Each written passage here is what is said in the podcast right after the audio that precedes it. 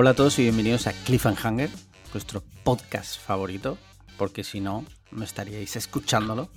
Me consta que es el Si no favorito de muchos. Si no es vuestro podcast favorito, algo estáis haciendo. mal. Correcto. Vosotros, no nosotros. Sí. Y bueno, pues una semanita más estoy aquí con Marquino. ¿Qué tal? ¿Cómo estás? Bien, bueno, lo hemos contado Sí, en la previa. Bien, sí. todo, todo bien. Muy bien. Mira, eh, hoy tendría que haber venido un, un invitado muy top, pero por cosas de la vida no ha podido ser. Ya vendrá. No, no ha podido ser. Entonces hoy estáis a solas con nosotros, ¿vale? Eh, y con el peligro que eso conlleva. Somos gente peligrosa. Y bueno, no me he presentado, pero bueno, yo soy Alex Lian, ya sabéis. Y una semana más, aquí estamos. eh, y eh, tengo que decir, Yo soy Marquino, por si alguien está despistado. te, he presentado. antes. Sí, Ah, ya vale. lo sé. Eh, ya no sé lo que iba a decir. Bueno, eh, aquí estamos una semana más. eh, y si te parece, empezamos con las preguntas de nuestros mecenas. Venga, va, vamos a darle. que como ya sabéis, si nos escucháis de siempre, y si no, te lo explico. Si eres mecenas, entre todas las cosas que tienes incluido en tu mecenazgo, eh, te incluimos la posibilidad de mandarnos todas las semanas una pregunta, ¿vale? Eh, la pregunta puede ser lo que tú quieras. Bueno, siempre y cuando sean cosas lógicas. A ver si me, o sea, no me preguntes, eh, explícame cómo funciona una bomba atómica, porque no te la voy a saber responder, ¿vale? Eh, normalmente nos mandáis preguntas, dudas exis- existenciales, eh, cosas que queréis saber de nosotros o dudas de, pues mira, estoy pensando entre esto y lo otro, ¿qué hago? Y nosotros, pues gustosamente, os vamos a ayudar. Esta semana eh, tenemos aquí varias preguntitas. Mira, la primera del Moreno Baila. Dice, hola amigos, pregunta Pantone. Dice, el otro día vi un... y lo tiene como un reto personal Sí, sí, también. A ver qué palabras se inventan. Dice, el otro día vi una película de la que no voy a decir el título por no caer en spoiler, pero que me dio que pensar un rato. Que pensar es con, la ha puesto con K, con lo cual la ha puesto bien. Dice, si supierais que no tendríais consecuencias legales si os surgiese la oportunidad, ¿probaríais la carne humana? Yo no voy a negar que me picó bastante la curiosidad viendo la película. Un saludo a vosotros y al...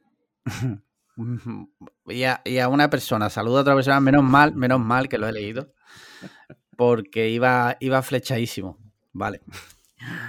La pregunta, ¿comeríamos carne humana? Eh, ¿Tú te la has planteado alguna vez?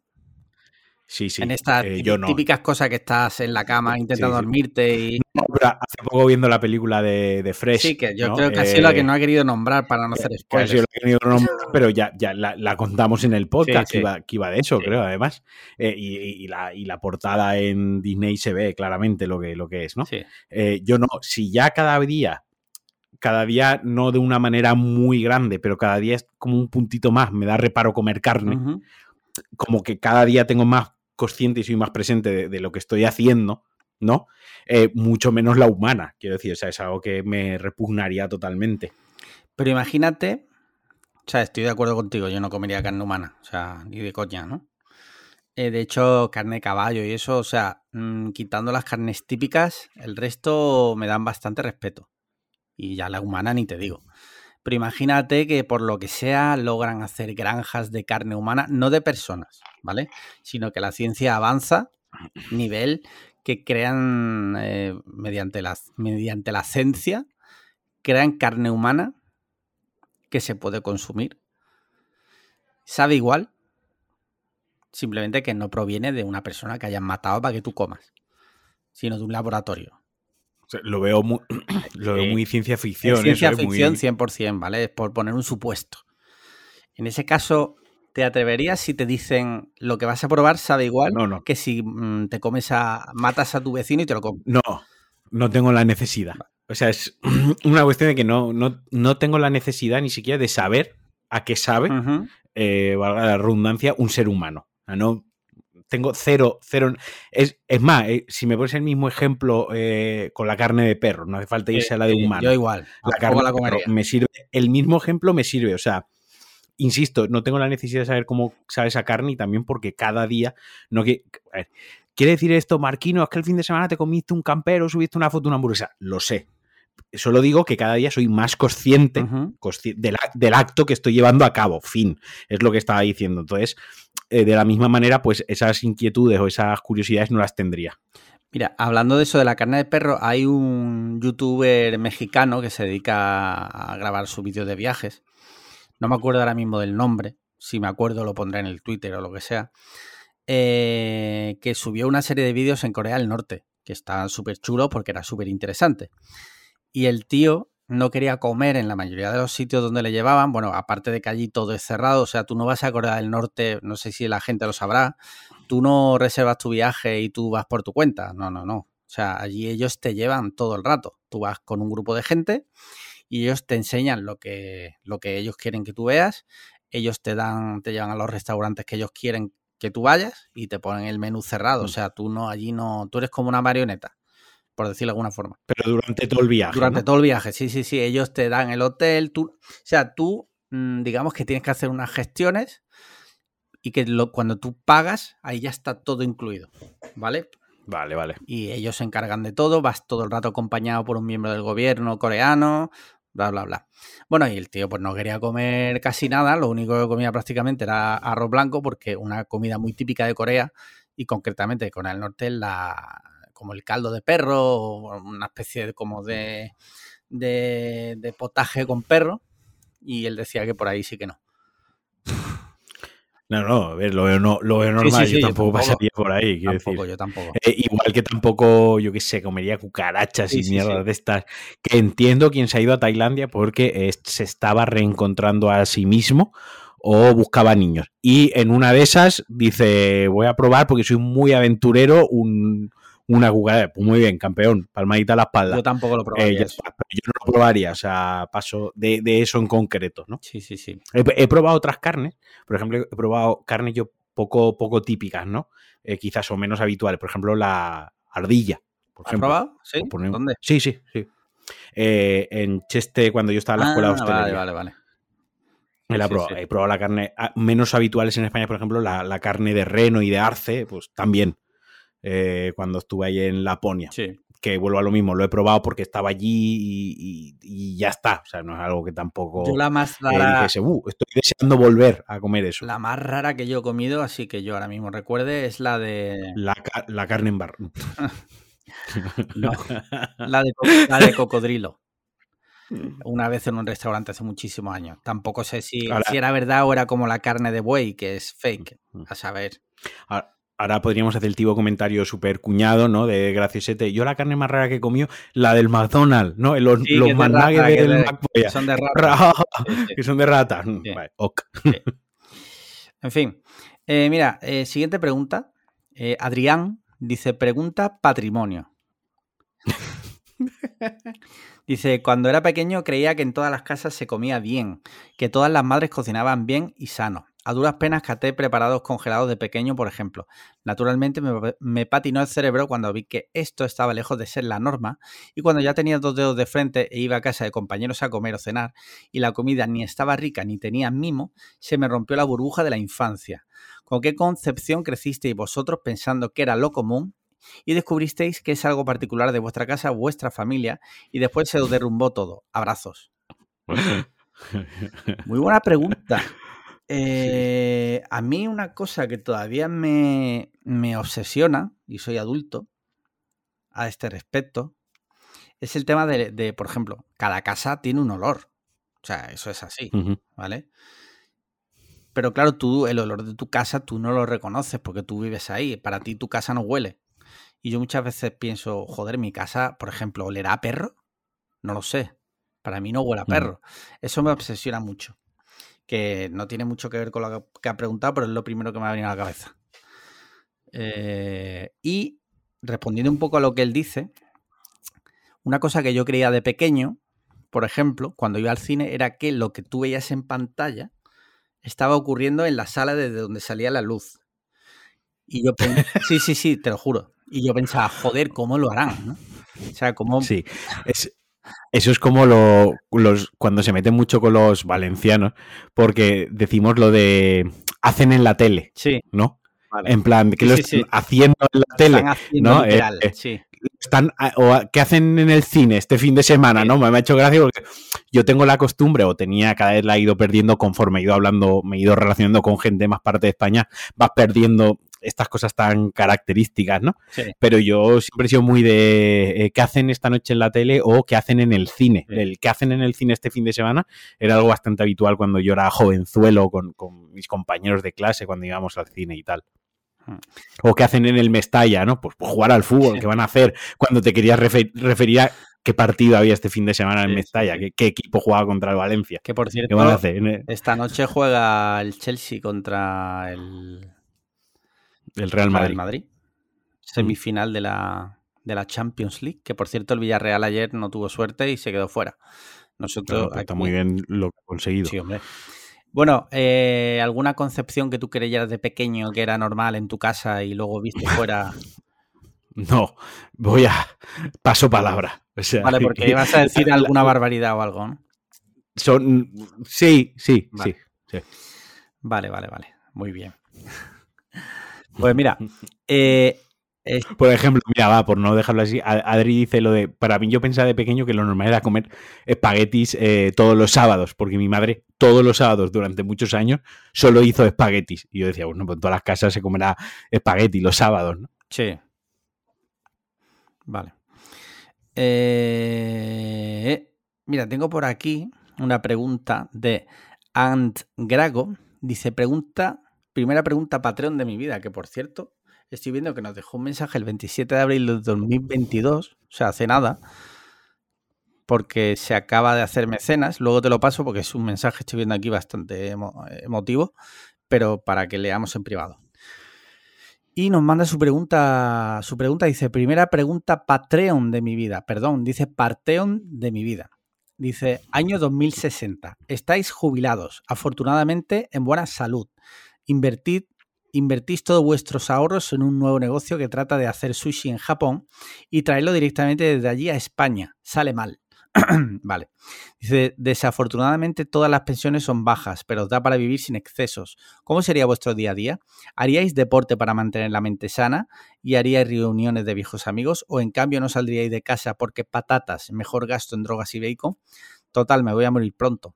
Vale. O sea, eh, nos pregunta cuál es nuestro plan de jubilación, básicamente. Sí, sí, sí. ¿Cuál es la idea?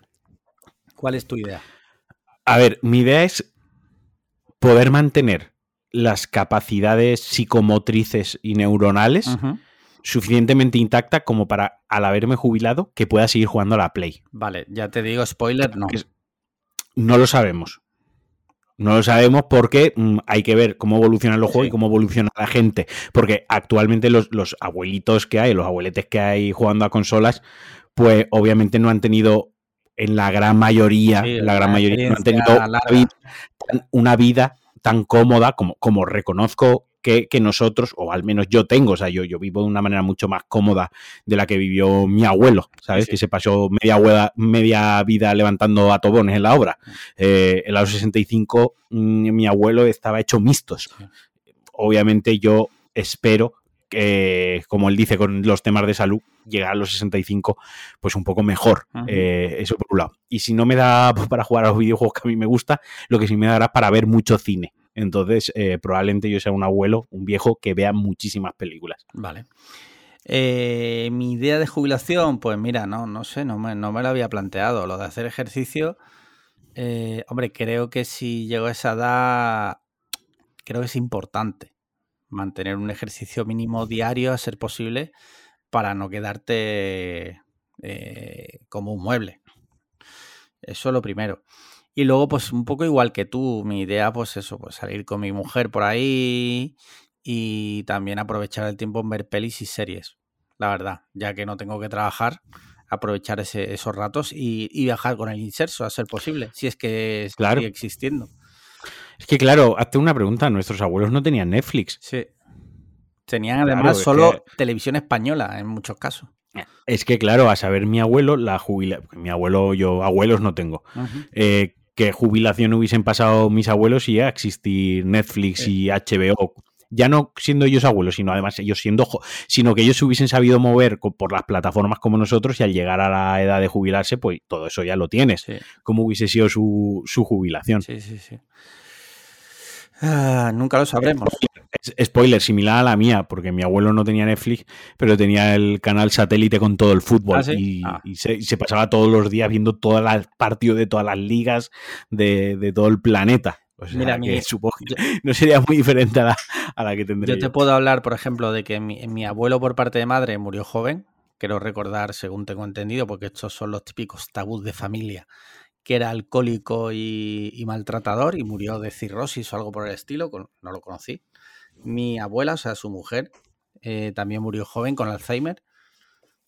Y luego por parte de padre, eh, mi abuela estaba también mal, sentada en un sillón, fumando. O sea, era la típica persona que se encendía, cuando se le acababa un cigarro, se encendía el siguiente con la colilla del otro. O sea, ese nivel de fumar a lo bestia.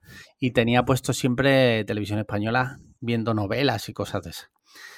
Y mi abuelo estuvo yendo al trabajo, aunque no hacía nada, simplemente llegaba allí, se sentaba y, se, y fumaba puros.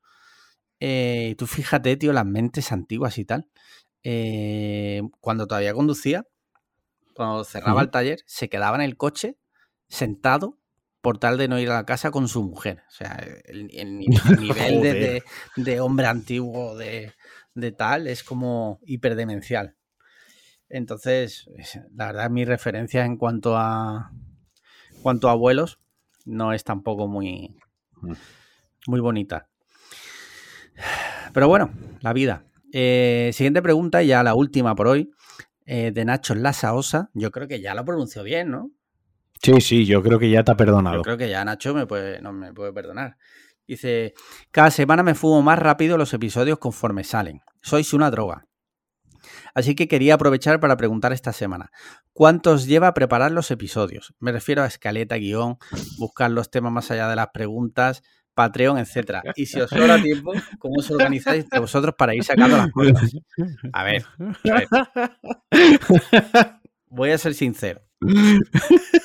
Si es verdad, si es verdad, hombre, esto requiere algo de algo, sobre todo compromiso por parte de ambos, ¿vale?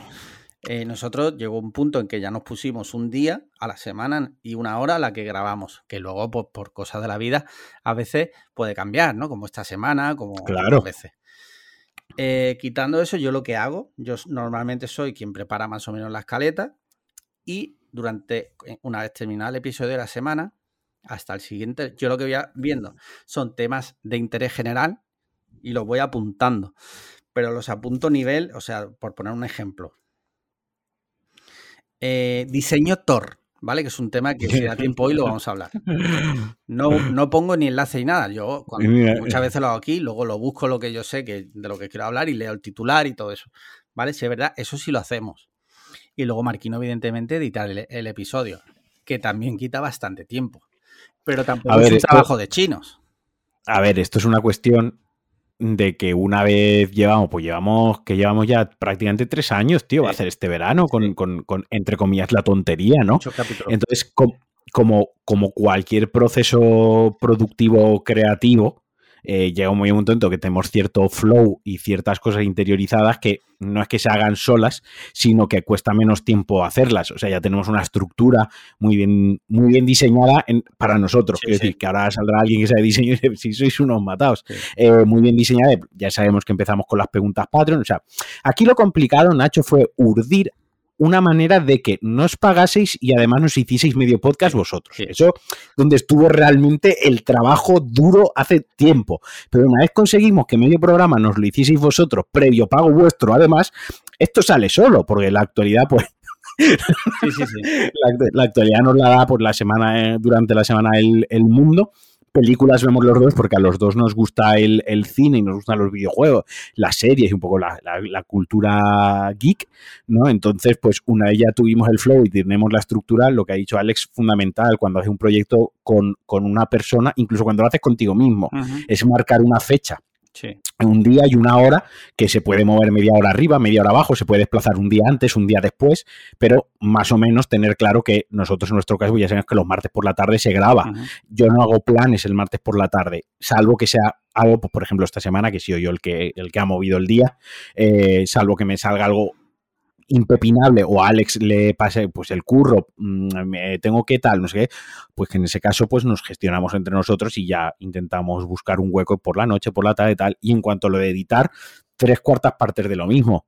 Eh, cuando grabo casi todos los días Pulsa Start, grabo DLC, grabamos Cliffhanger, grabo tal, y edito, y edito, y edito, y edito, y edito pues al final yo tengo un, ¿no? un flow, un workflow de trabajo que más o menos pues me lleva un ratito editarlo, le pongo cariño porque pues a veces el, audio que bajamos, como esto lo grabamos a través de, de una web, el audio pues a lo mejor no es del todo fino porque patatas, ¿no? Pues dejarlo un poquito apañado. Ahora que estamos subiendo los canales a YouTube, obviamente ya un poco más de trabajo. Eh, pues tres cuartas partes de lo mismo. Eh, editar el, pues tengo una plantilla más o menos de lo que es el proyecto y voy cambiando cosas, ajustando audio, ajustando un poco la luz, el encuadre, por ejemplo, esta semana. Eh, Alex ha cambiado de webcam. Pues obviamente el, formato que yo tenía de la semana pasada para meter el vídeo en lugar de otro, pues ya no me va a valer. Voy a tener que recortarla y ajustarla para que se vea eh, más o menos bien, ¿no? Pero ese tipo de cosas. Al final es organizarse y la práctica y tener la, constancia. Sí que es verdad que cuando queremos hacer algo fuera de lo común, véase, pues un evento en directo, eh, queremos retransmitir un programa por Twitch, que si las tazas, eh, que si vamos a hacer un sorteo, que si tal, nos suele llevar más tiempo, eso lo reconocemos, podríamos hacer las cosas quizás con más apremio, pero porque nosotros no nos metemos prisa al uno ni al otro, lo vamos haciendo a nuestro ritmo y ahí sí que nos organiza un poco más y hablamos mucho entre nosotros. ¿Qué te parece? Por ejemplo, eh, sin hacer spoilers, ayer mismo estabas hablando de una cosa para septiembre, pero ya lo tenemos en la mente, ya lo tenemos en segundo plano, de, oye, pues en septiembre ¿qué te parecería esta idea que he tenido? Pues bien, me parecía, oye, guay, bien. Vale, pues cuando llegue septiembre ya lo vamos cerrando, pero la idea ya la tenemos. Y es comunicarnos, básicamente. Sí, sí, sí. Pues sí, básicamente. Y, bueno, y luego por, apuntar una última cosa, cuando viene un, a lo mejor un invitado, si es verdad que hacer un poco de research por si hay algún tema que esa persona controle mucho y que sepamos que es interesante que nos cuente, pues tenerlo en cuenta a la hora de hacer la escaleta. Pero por lo demás, pues ya lo hemos resumido. O si, si, si, hablamos, o sea, si viene un invitado, pues o lo gestiona Alex y solo habla él con el invitado, o lo gestiono yo y solo hablo yo con el invitado, para no marear, porque mm. para no, no ensuciar la información, ¿no? No generar ruido. Pero es eso, es organizarse y haberlo hecho muchas veces. Y saber que si viene Ingeru, pues hay una parte que tenemos que rebobinar súper rápido. Exacto. O tenemos que discutir o hacer bromas de, del tema delicado. Muy bien, pues con esto terminan las preguntas Patreon. Eh, muchísimas gracias a todos. Eh, ya sabéis, patreon.com barra podcast cliffhanger si queréis eh, haceros mecenas. Desde 3 euros podéis serlo. Si te parece, pasamos ya a los temas de diseño Tor. Los, temas de diseño Tor. Ese, todavía no. Vamos a hablar de redactores OnlyFans, ¿vale? Y es que el otro día eh, leí un reportaje. Te voy a leer el titular y ahora te cuento un poco de, de qué va el tema. Que viene un poco al hilo de lo que hablamos anteriormente del hombre aquel que pagó no sé cuántos mil euros por hablar con bots, ¿vale? Dice la vida secreta de las redactoras fantasmas de OnlyFans que aseguran hacer catfishing a los fans de pago. Te conviertes en una estafadora profesional. Bueno, yo he leído el reportaje y te lo resumo. Básicamente es que hay muchas personas que están en los OnlyFans, o sea, eh, artistas, por decirlo de alguna forma, o, es que no sé qué, palabra utilizar. Eh, influencers. Influencers, lo que sea. O que sería lo que más acercaría, ¿no? Que tienen ya tal nivel de suscriptores que eh, por lo visto en OnlyFans hay una opción que cada, cada, influencer o como sea tiene como varios tiers, ¿no? Está el, tier básico, tú pagas el mes y ves lo que esa persona sube a su timeline y luego tiene, pues si pagas X te mando una foto. Si pagas X, que suele ser bastante pasta por lo que he leído, puedes hablar conmigo. ¿Qué pasa? Que hay algunas personas, en general mujeres, que tienen tal nivel de suscriptores, o sea, son tantos, que, que, subcontratan Entonces, tú pagas 100 pavos y te crees que estás hablando con Antoñita y en realidad estás hablando con un hombre o una mujer que no es esa persona. A ver, esto mm, yo creo que roza la ilegalidad. Y me parece poco ético. A ver, es poco ético poco ético lo es, porque al final estás engañando. Otra cosa es que tú, tú dejas es claro, eh, yo eh, puedes hablar conmigo o no, te puede atender a alguna de mis colaboradoras o de mis colaboradores, ¿no? Expresémoslos como sea. Y más o menos, pues ahí a quien paga lo sabe.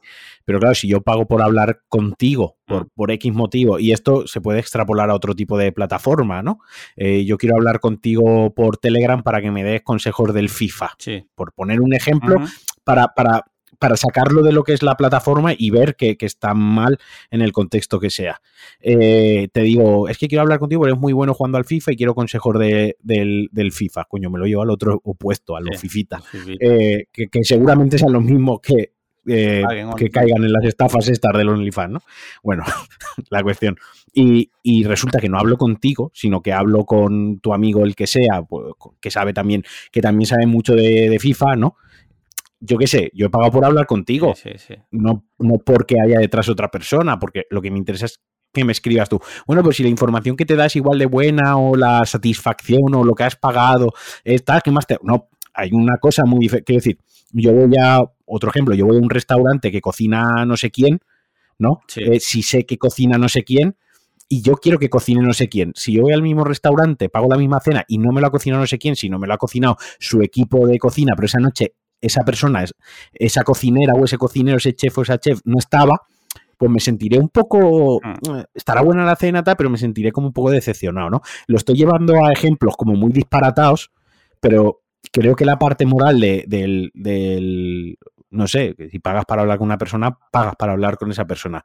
Ahora bien, que sea ilegal, o sea, con, las letras como ilegalidad, no lo sé, porque bueno, cuando entras en cosas como, como OnlyFans, pues bueno, eh, hay que ver el país de residencia de, la persona que ofrece ese servicio, el país de residencia de la persona que lo contrata, hay que ver la sede fiscal de, la, de la aplicación, ¿no? De donde tengan la empresa y tal, yo qué sé, es que eso ya es meterse hasta adentro, ¿no? Otro, hablando de esto de la legalidad y demás, mira, apuntan aquí en Business Insider eh, dice, una demanda presentada en noviembre alega que los fans divulgaron en estos mensajes, o sea, los fans hablando con la supuesta influencer, secretos personales más profundos e íntimos, incluyendo fantasías sexuales y fetiches, pensando que estaban hablando con los influencers. Es que esto es heavy porque tú, vale que estás pagando y todo lo que tú quieras, pero tú te estás a lo mejor abriendo con esa persona que tú crees que ya resulta que tú estás hablando con un empleado de una empresa que por lo visto es que hay una que, se encarga de llevar a todo esto que se llama Unruly Agency,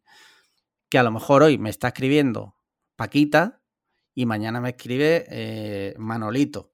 Y tú estás ahí pensando que es un, un safe space donde yo te cuento mis, em, mis fetiches, ¿vale?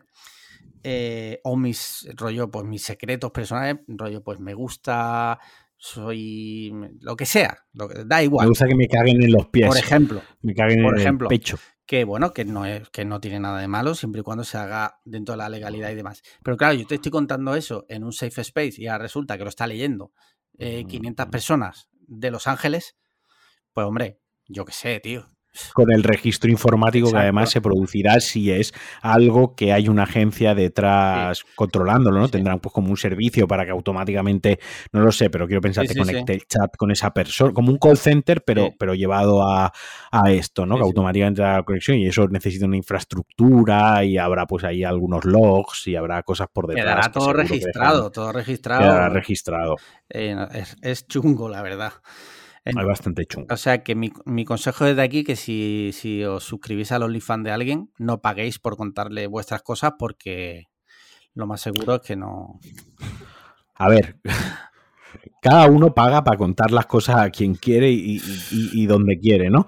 Pero mi consejo es, pues, a ver, antes de pagar 30 euros a alguien de OnlyFans para contarle tus movidas, eh, sexuales o no, págaselos a un terapeuta, ah. que yo sé que a lo mejor no es igual de morboso, pero a lo mejor te ayuda más. No lo sé, no lo sé. Sí, sí, Y, en fin, La vida, la vida. Eh, últimamente hay muchos engaños con estas cosas, ¿eh? Entre el hombre aquel de, de, de lo del Esto- el club de follamigos. como, como en todo avance tecnológico y como en todo avance en general, ¿no? Siempre, siempre hay gente que. Hay gente, hay gente que si no está haciendo el mal, Sí, eh, está pensando en hacer el mal. exacto. ¿Vale? Es que hay gente que tiene una mente privilegiada Eh, y la dedica para, o sea, en vez de, de- en plan de voy a descubrir la penicilina 2, ¿vale? Eh, La penicilina ya no, porque ya se descubrió la, la segunda, que es mejor. La buena, La buena. la de verdad. En vez de eso, pues dice, no, yo voy a crear una agencia de, eh, de copywriters de OnlyFans. Y es como, Claro. Quiero decir que hay gente que si no está haciendo el mal, está pensando en cómo hacer el mal o en, en cuándo volverá a hacer el mal. Sí. Eh, partiendo de esa base, pues siempre. Y, y- y- y es- y no quiero que suene a victim blaming, pero siempre hay gente que es muy ingenua. También en el mundo hay muchísima gente in- ingenua. Que no, que digo, que no es culpa de ellos por ser ingenuos, simplemente es pues una cualidad como, como la perspicacia o como cualquier otra, ¿no? Eh, para algunas cosas ser ingenuo está muy bien porque, porque vives muy feliz a veces desde la ingenuidad, ¿no? Sí. Pero otras veces, pues, pues pasa esto, que tienes que ir con un tanto más de, de precaución, insisto, no, no digo que, que culpa de ellos por ser ingenuos y creer que, no, culpa del que está estafando, siempre. Siempre culpa del, de- del que está haciendo el mal. Eso vaya por delante. Sí. Pero sí que es verdad que de, de- de ese, de ese saber que hay gente ingenua, pues hay gente con un don privilegiado para el mal que se aprovecha sí. y siempre ve la oportunidad. Y que no, Vaya, pero que esto no pasa tiene, en todo. que no tiene escrúpulos. No tiene Correcto. escrúpulos. En fin, eh, y ahora pasamos a diseño Tor, si te parece. Venga, diseño ah, porque es que Sí. estoy flipando porque no sé qué, Vale. de, qué, de, qué, Un tema muy de qué vaina va. A raíz del tráiler de Thor, de la nueva, de Thor Love, Love and Thunder, no sé si recuerdas que se hizo viral que hay un fotograma en el tráiler que es exactamente igual que una viñeta del cómic. Y esto hay gente Sí. que lo ha elogiado muchísimo, ha dicho que qué chulada, que estas cosas, por ejemplo, en 300 Lo de- mucho igual. Lo de Natalie Portman es. No, es uno que, Ah. que salen viendo el cadáver como de una especie como de... Ah, vale, ya sé cuál es, ya sé cuál es, ya sé cuál es. Sí, sí, vale. Perfecto. Hasta aquí todo el mundo estaba flipando, en plan bien. De repente yo llegué Claro. a un hilo de Twitter y digo, ah, esto es interesante. Porque creo que es interesante sacarlo. Relaja, Strip Sí. Marvel. No, era, eh, era como siempre un diseñador gráfico que decía que eh, le parecía tristísimo que eh, Disney y Marvel se aprovechen. Te leo, más te estoy hablando de memoria ahora mismo porque no tengo el hilo a mano, pero básicamente los argumentos que utilizaban era que era muy triste que se aprovecharan del trabajo de los, eh, de los dibujantes y hacían el trabajo de los, eh, de, de los editores de la película. En el sentido de que eh, no, es, no es ya solo que te bases en el cómic, sino que además directamente es 1-1, o sea, copia 1-1. Pero, a ver, una cosa, un momento, Sí. un momento, un momento. Yo te estoy contando y ahora hablamos. Sí, sí, claro, pero, pero vaya, lo primero de todo, al dibujante del cómic se le ha pagado. Eh, a ver, Entonces, si se le ha pagado, la dueña del dibujo es quien le ha, quien la ha contratado para dibujarlo. es Marvel. Marvel, ya está, o Disney. En, en- A mayores es Disney.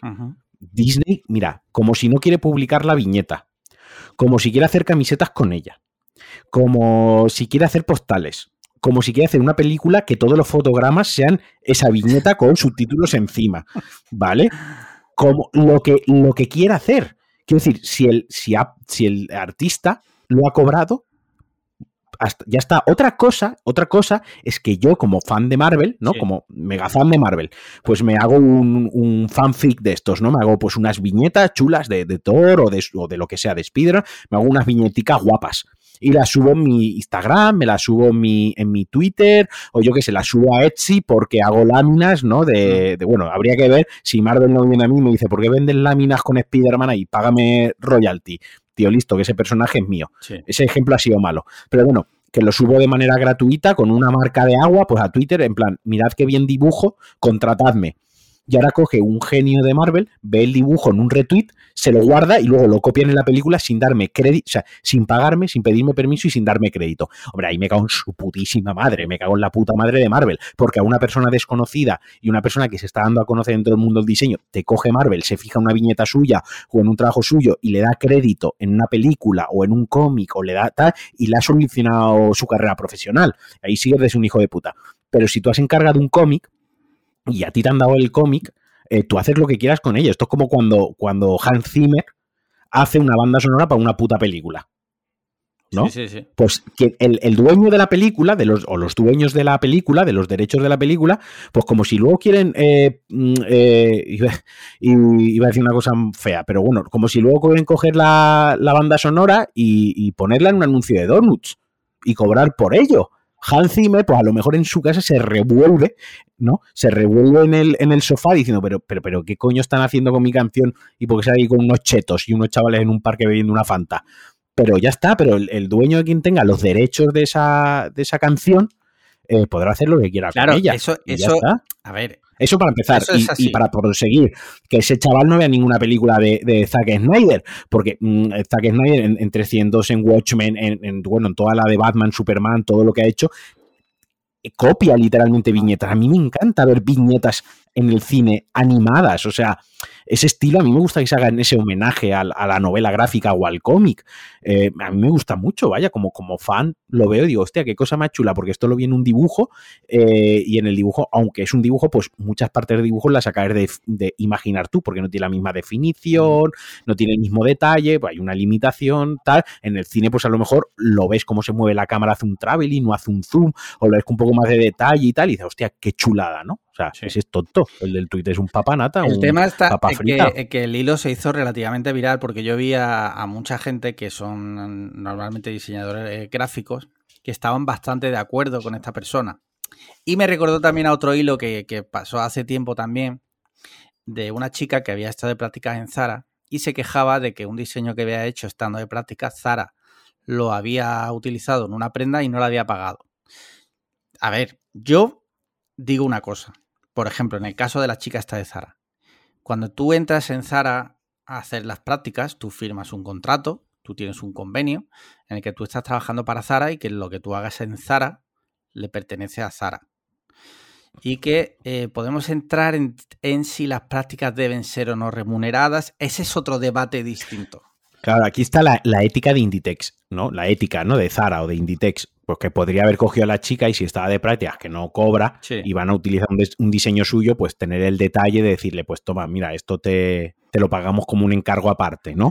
Porque nos ha gustado mucho. O no sabemos, nos, entiendo que no por el tweet, entiendo que no por el tweet. Si luego se quedó, hizo un diseño bueno que lo pudieron sacar a producción, oye, y luego le ofrecieron un buen contrato y, no, no fue el caso. un buen puesto. No fue el caso. No fue el caso, entiendo, porque si no, no pondría el tweet, lógicamente. Ahí entiendo que hay una parte de ética empresarial y de cultura empresa bastante fea, culpa de Inditex, que es como, joder, vale, sí, lo ha hecho en tu periodo de, prácticas y ha trabajado para ti en tu periodo de prácticas y eso es tuyo. Eso es obvio, pero también sabes que esa persona durante las prácticas no ha cobrado nada. Si vas a sacar un diseño suyo, pues puedes recompensárselo, puedes pagarle el diseño y bueno, al menos las prácticas pues ha llevado eso, que ha hecho un encargo para, para Zara, es remunerado, lo puede poner en el currículum y ya has reconocido su talento y su trabajo, ¿no? Sí, pero aún así seguiría siendo legal, quiero decir. Claro, claro, no, no, la, línea de la modalidad y la legalidad, eh, quiero decir, la, hay una línea que los... Hay veces que se solapa y hay veces que no. Yo, con por ejemplo, volviendo a lo de, a lo de Thor, no entiendo, yo, yo personalmente, igual ahora nuestros oyentes diseñadores pues no están de acuerdo y oye, pues lo bueno de esto es que cada uno tiene su opinión, ¿no?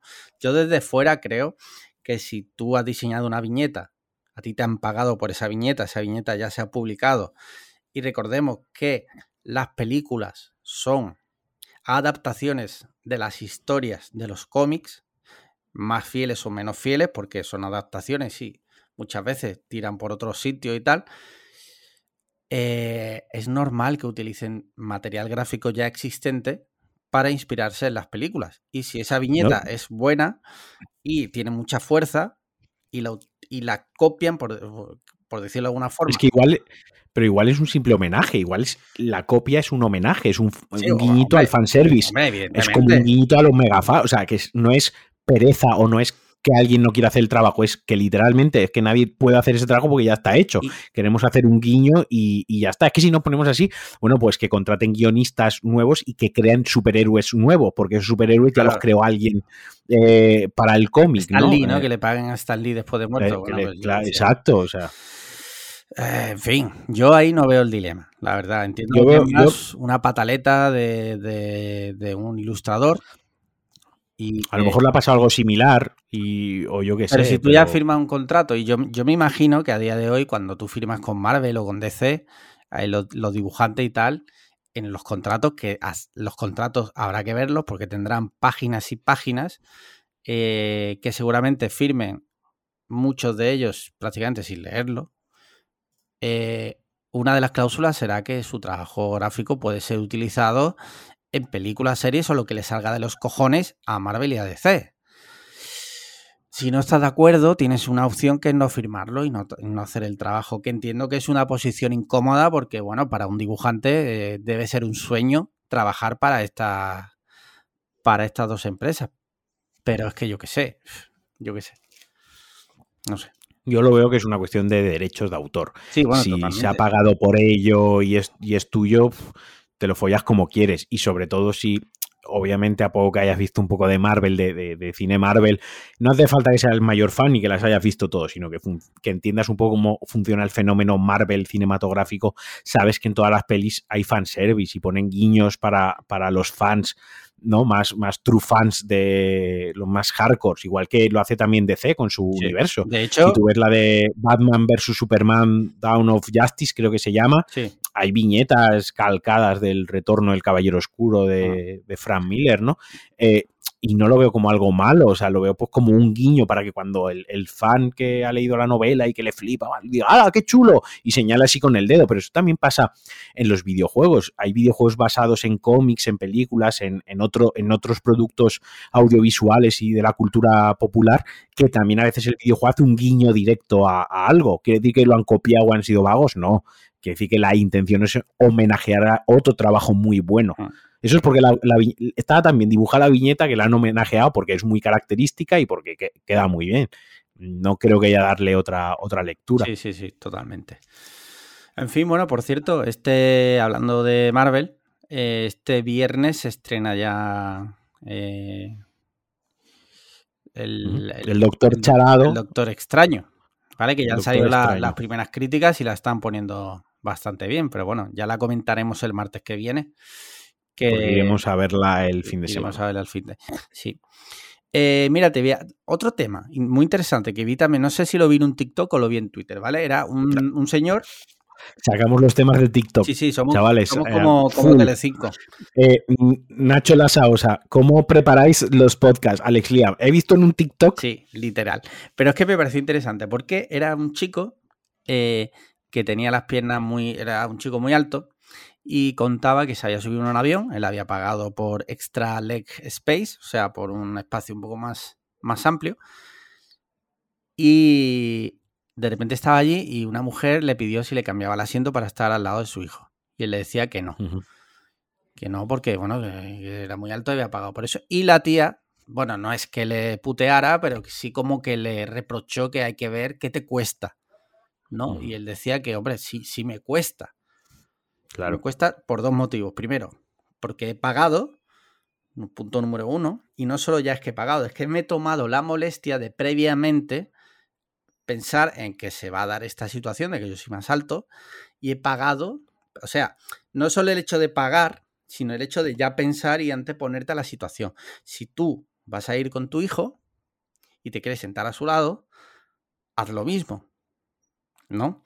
Y esto es verdad que se da muchas veces y siempre, a mí me ha pasado alguna vez, yo normalmente me he cambiado porque no me ha, no me ha molestado en ese caso, pero yo puedo llegar a entender que una persona me diga, no, no, no me quiero cambiar. Es que yo, este yo, me gusta. Yo lo he hecho. O sea, yo, yo he sido el que ha dicho que no. Hombre, mm, a día de hoy coges una compañía aérea sí y que te, cobran hasta por el aire que respiras. En plan, yo pagando el, poder elegir asiento, ¿vale? He, pagado el poder elegir asiento. Ahora, dentro del poder elegir asiento, que ya lo paga, es según el asiento que eliges, pagas otra cosa.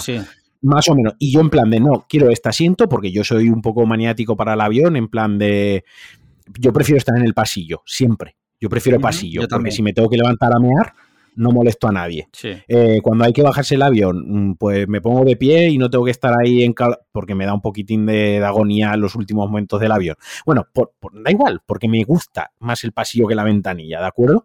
Y si aparte cogió el pasillo con el que me da para estirar un poquitín más las piernas, que encima me he gastado Sí. pasta y tal, ahora tú me vienes, hola, perdona, mira, eh, ¿te importaría cambiarme el asiento para que me siente con mi novia? Y cuando le dije, le dije, no. Dijo, ¿cómo? O sea, preguntó, ¿cómo? Y dije, que no, que sí que me importa. Que, y ya le expliqué, mira, yo he pagado por tener este asiento Sí. y no te lo voy a cambiar. Y, y me dijo, ay, bueno, eh, lo entiendo. Y se fueron a otra persona a ver si les cambiaba el asiento a otra persona. Sí. O sea, que es como, bueno, tampoco marees, tío. O sea, Sí, haber pagado tú y, haber- y haberte sentado tú, yo qué sé, haber elegido vosotros los asientos. Pero el no pagarlo, porque yo creía, eh, bueno, estoy convencido, que no lo pagaron a sabiendas de, bueno, Luego, no pasa nada. Sí, luego Cuando- le decimos a alguien que se Luego cambie. vamos y decimos a alguien que se cambie. Sí. Me, me- me- me comes el cipote, Sí, chaval. O sea, si te lo digo, o sea, Sí. te digo que no, y me da igual si ahora todo el puto viaje es incómodo con tu novia al lado, con la cara larga y tú allí, porque os he dicho que no, pero haberlo, por lo que tú dices, haberlo pensado, ¿sabes? Es que, vamos a ver, yo, yo, por ejemplo, soy un tío también alto y grande.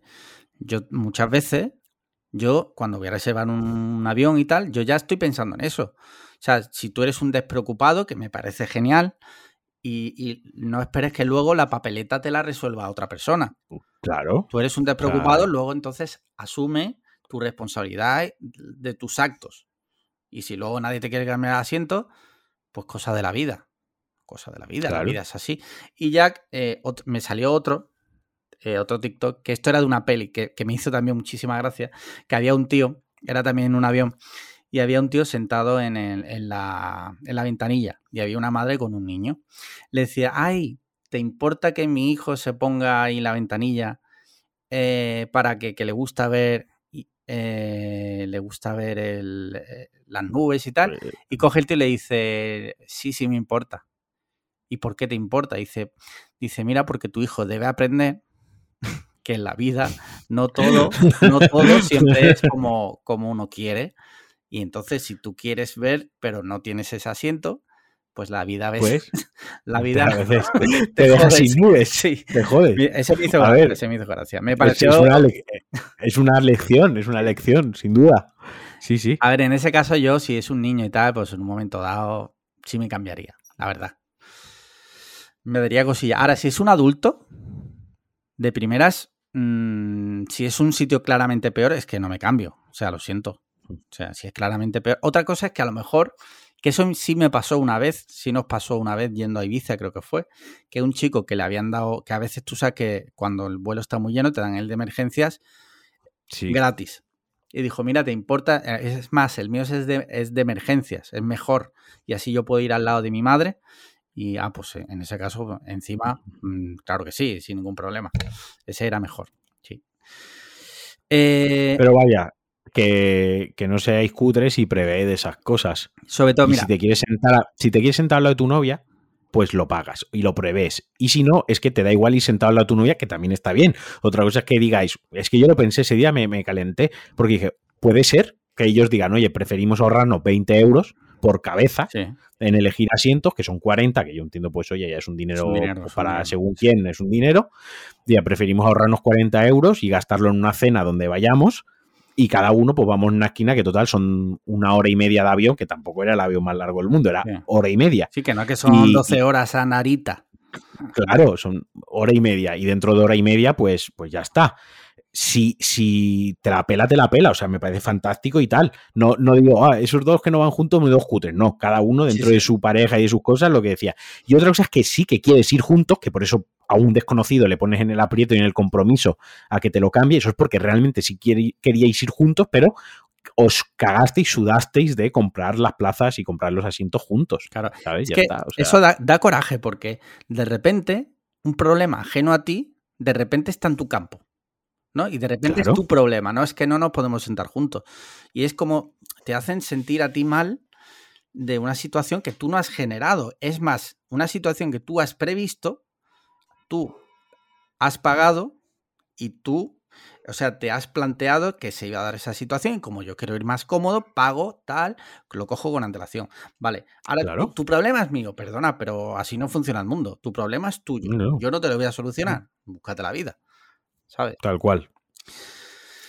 Eh, mira, otro tema candente de radiosa actualidad. Te leo el titular, como siempre, de Vandal. Dice. Ah, que por cierto, un tema que ha escrito Alberto González, amigo del, del podcast. Que por cierto, esta semana me dijo que no le daba tiempo a mandar la pregunta de los aliens.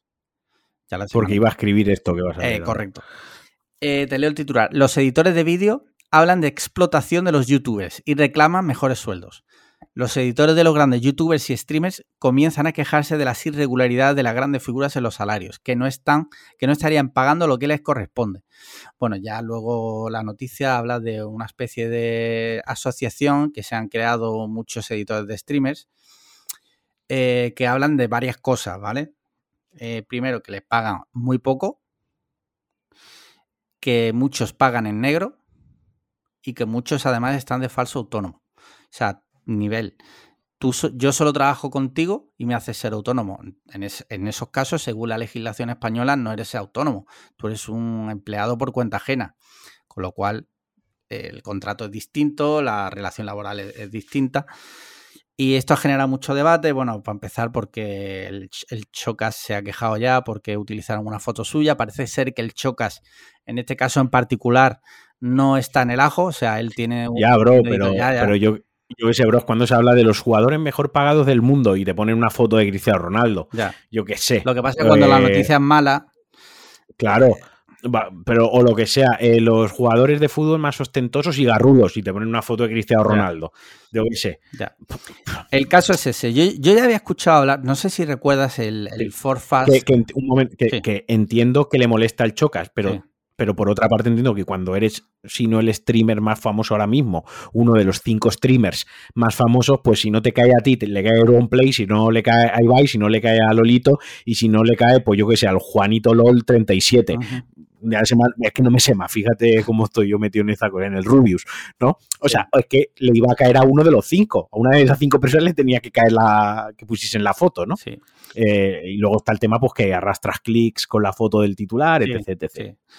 Eh, bueno, todos estos temas que se dan por lo visto, ¿vale? Lo del mal pagado yo ya lo había escuchado, porque no sé si recuerdas que hace un tiempo hubo también una polémica con el youtuber Forfast What the Fuck.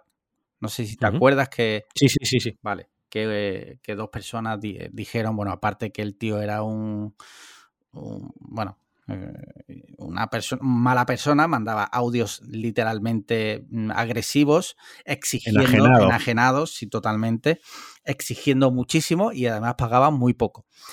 Entonces, claro, esto es un tema que claramente tarde o temprano iba a salir, porque, para empezar, el nivel que manejan los streamers de producir contenido y de crear contenido al día es, es inasumible, en el sentido de que ellos mismos entiendo que no se pueden hacer cargo de ese material para editarlo y luego subirlo a YouTube, porque una cosa es lo que tú, si tú estás en directo, pues estás en directo, pero luego todo, si haces un directo de 8 horas, todos o la mayoría luego tienen su canal de YouTube donde condensan esas 8 horas en los mejores momentos un vídeo de 15 minutos. es imposible, perdón, es inasumible para, si tú ya te has hecho tu directo de 8 horas, entiendo que no te vas a chupar esas 8 horas para seleccionar los mejores momentos. Pero claro, si tú no lo puedes hacer, pues tendrás que pagar a alguien que te lo haga y tendrás que pagarle en condiciones, porque es un trabajo, es un trabajo cualificado, quiero decir. Eh, y esta palabra que está cada día peor vista, y estoy de acuerdo que la, la, la, palabra de trabajo cualificado, pero yo creo que se me entiende lo que quiero decir. Editar un vídeo, para editar un vídeo bien, además, tienes que tener ciertos conocimientos. Te quiero decir que no es un chaval que lleva dos días haciendo vídeos. A ver, yo creo que aquí eh, se suma el hambre con las ganas de comer y que hay varios matices. Eh, está por un tema el le paga poco, Sí, ¿vale? sí. Eso es un tema. Sí, Que yo haría ahí una línea, ¿no? Haría, le paga poco, haría una línea vertical y luego estaría ser falso autónomo, que eso es sí, ilegal. Directamente y le pago en negro, que eso es ilegal directamente. O sea, ¿vale? Yo hago esa línea, ¿vale? Dos cosas que son directamente ilegales que no hace falta ni entrar a comentarlas porque son ilegales, y eso no tiene que ser. no hay más Me voy a la otra parte a la de les pago poco. Pasa una cosa, claro, esto está relacionado con ser falso autónomo. Si tú eres falso autónomo, realmente te pueden pagar menos de lo que dice la ley, porque te pueden pagar por debajo del SMI, porque directamente es, como eres falso autónomo, se entiende, entre comillas, como autónomo, tú pones el precio al servicio. Correcto. ¿no? No, como no eres un asalariado, no estás sometido a que te tenga que pagar lo mínimo del gremio de, pues no lo sé, el gremio de pues, edición de vídeo tiene que ser algo de circo y teatro o alguna historia así, irá por ahí relacionado de pintores y artistas ambulantes, no lo sé. Vaya, eh, Paco de vuelta cuando lo escuche seguramente no sepa decir a lo mejor en qué epígrafe están los, los editores de vídeo. Entonces, claro, ahí sí que, sí que hay un salario mínimo interprofesional, sí que hay tal, tal. Claro, si tú para empezar ya le estás pagando en negro y además como falso autónomo, obviamente puedes bajar el precio sobre, sobre mercado. Y decía lo de que se junta el hambre con la gana de comer, porque por otra parte veo el punto de que un chavalín que vive con sus padres eh, de repente ve que puede trabajar para el Chocas, o puede trabajar para Ibai, o puede trabajar para el Rubius, o para o cualquiera de los 200 mejor que más dinero tienen o más visitas tienen, ¿no? Y aunque en un principio, y aunque sepa que le están pagando poco, puedo entender el decir, venga, lo cojo porque estoy trabajando con esta persona, ¿no? Eh, porque me hace ilusión, porque creo que va a ser un salto para mi carrera, porque tal. Puedo entender que pasen por el aro de decir cobro poco, ¿no? Que aún así me parece mal. me parece mal porque a ti se te debería pagar lo que te corresponde, se tendría que pagar bien ese trabajo, además, eh, porque mueve mucho dinero esa industria. Entonces, cuando una industria mueve mucho dinero, mm, que solo se quede el dinero el de más arriba tampoco mola. O sea, la mm. cosa es que se reparte un poco la riqueza que, genera por el, de una manera eh, cualitativa, cuantitativa y equitativa, mejor dicho, al trabajo que estás haciendo. ¿De acuerdo? Insisto, digo que puedo entender que en un que en primera instancia cojan el trabajo y que luego cuando lleven tres meses se den cuenta de, coño, pues cogí el trabajo porque, porque me hacía ilusión trabajar con el Chocas eh, y meterme en este mundillo, pero joder, que mal me están pagando porque resulta que lo que era, editas esto, esto, esto y tal, al revés, editas todo esto, además editas esto, y le pones una portada y encima le hace una paja a mi abuela. Entiendo que, claro, vas calando y al final digas, oye, basta, hasta aquí. Quiero decir, eh, el, tan comentado muchas veces salario emocional. Bueno, eso te llena un poquito, me imagino. Y según el salario, el, salario el, salario emocional debe ir acompañado de un buen salario económico. Claro, eso, eso, eso digo que lo del salario emocional, bien, según la base que sea tu salario económico. Si tu salario económico es muy bajo, ya tienes que tener el salario emocional más grande del mundo para que te compense. Si tienes un salario económico pues normal o tirando a bien y tal, pues obviamente lo otro te compensa de otra manera. Insisto que aun viendo el punto de que los chavales lo acepten, eh, vuelvo a lo mismo, la culpa no en última instancia no es de ellos. Y habrá gente que lo escuche, pues que no lo acepten, pues que pidan más, porque se organicen. Bueno, pues eso están haciendo, organizarse. Eh, y, volvemos a lo mismo, una industria muy, muy joven, esto es un, bebé de industria, ¿no? El, el, tema de los streamers, edición de vídeo, tal, que como mucho 10 años, como mucho. O sea, los editores de vídeo en concreto para streamers grandes, a lo mejor 5 años para aquí es cuando ha empezado a generarse ese movimiento. Obviamente están desorganizados, obviamente no hay un sindicato de editores para streamers, eh, por ejemplo, ¿no? Obviamente ni entre ellos pactarán tarifas, no sabrán cuánto es el precio de mercado. Directamente lo que le diga el youtuber o en la agencia del youtuber, pues se lo creerán y pensarán que eso está bien. Entonces, pues como algo, una industria muy joven que es, es normal que empiecen a salir noticias de este tipo, que ellos se quieran organizar, que haya pues, una asociación o un sindicato o un tal y que, y que vaya, que yo a tope con eso, ¿sabes? El caso, a tope con que... El caso... que les pague lo que... Bien. Es que, mm, evidentemente, o sea, aunque, aunque los chavales o quien sea, porque no sé si son chavales, yo me imagino que habrá un poco de todo, habrá también gente más mayor, aunque tú lo aceptes, eh, si le estás pagando por debajo del tal, sigue siendo ilegal. O sea, sigue, sí, o sea, cometiendo ilegalidades.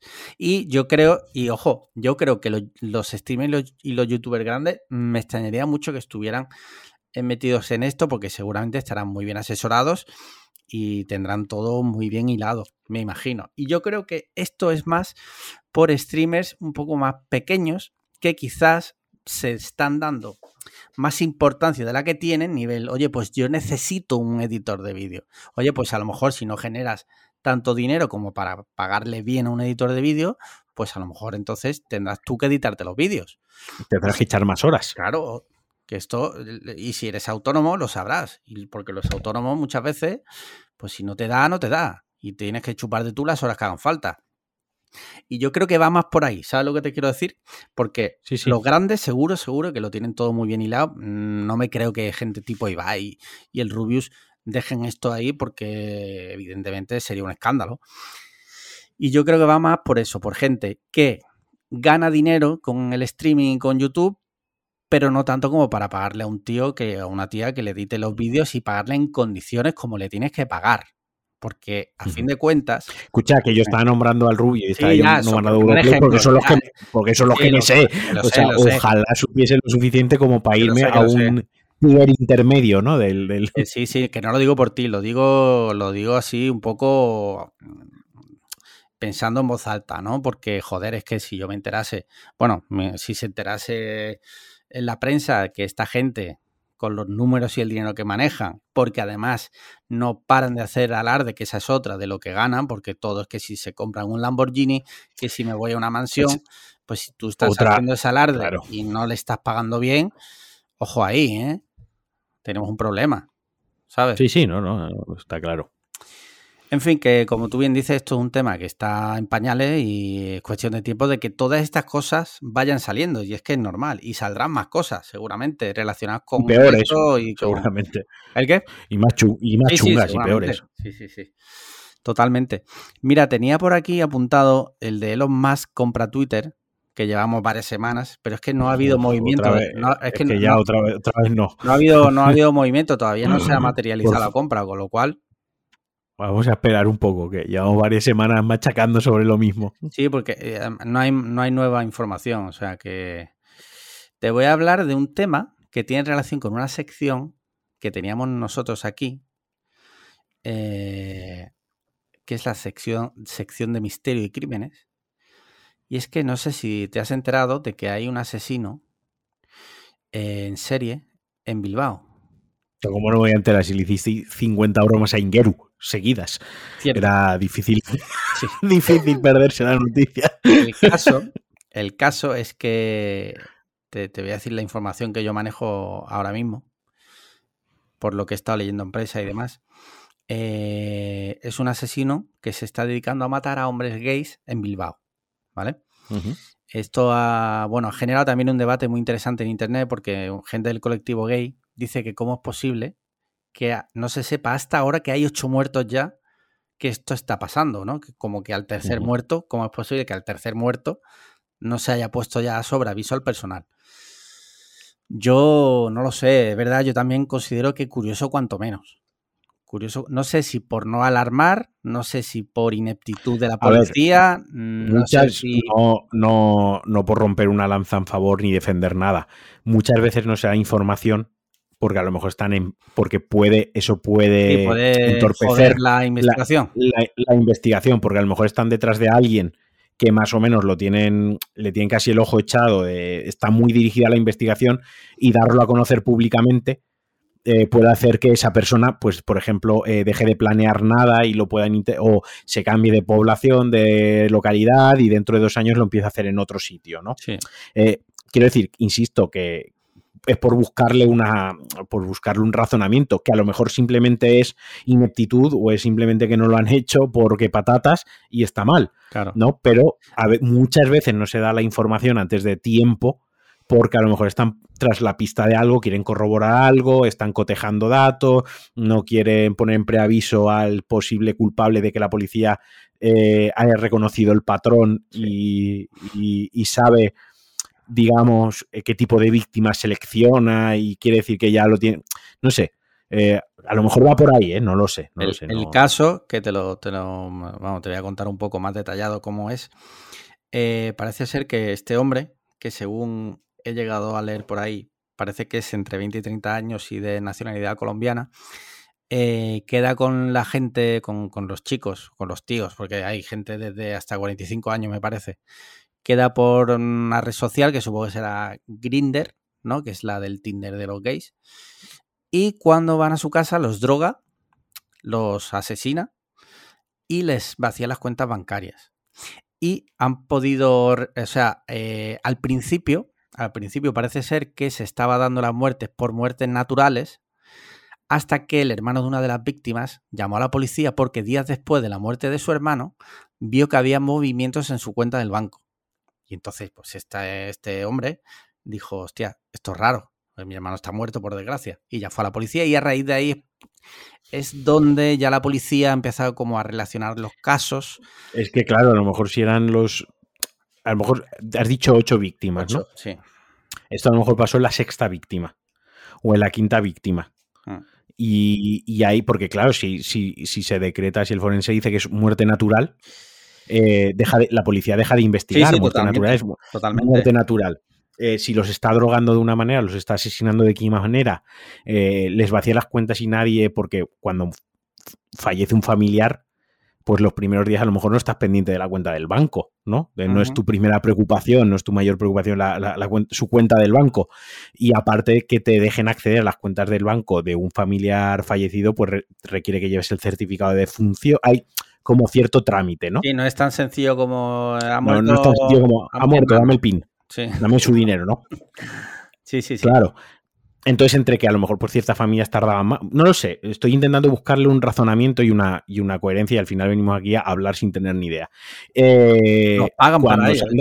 nos pagan para ello. Cuando se han dado cuenta, cuando se han dado cuenta que había un patrón han dicho, hostia, pues ha pasado, vamos a revisar qué ha pasado con las cuentas de las otras personas, ¿no?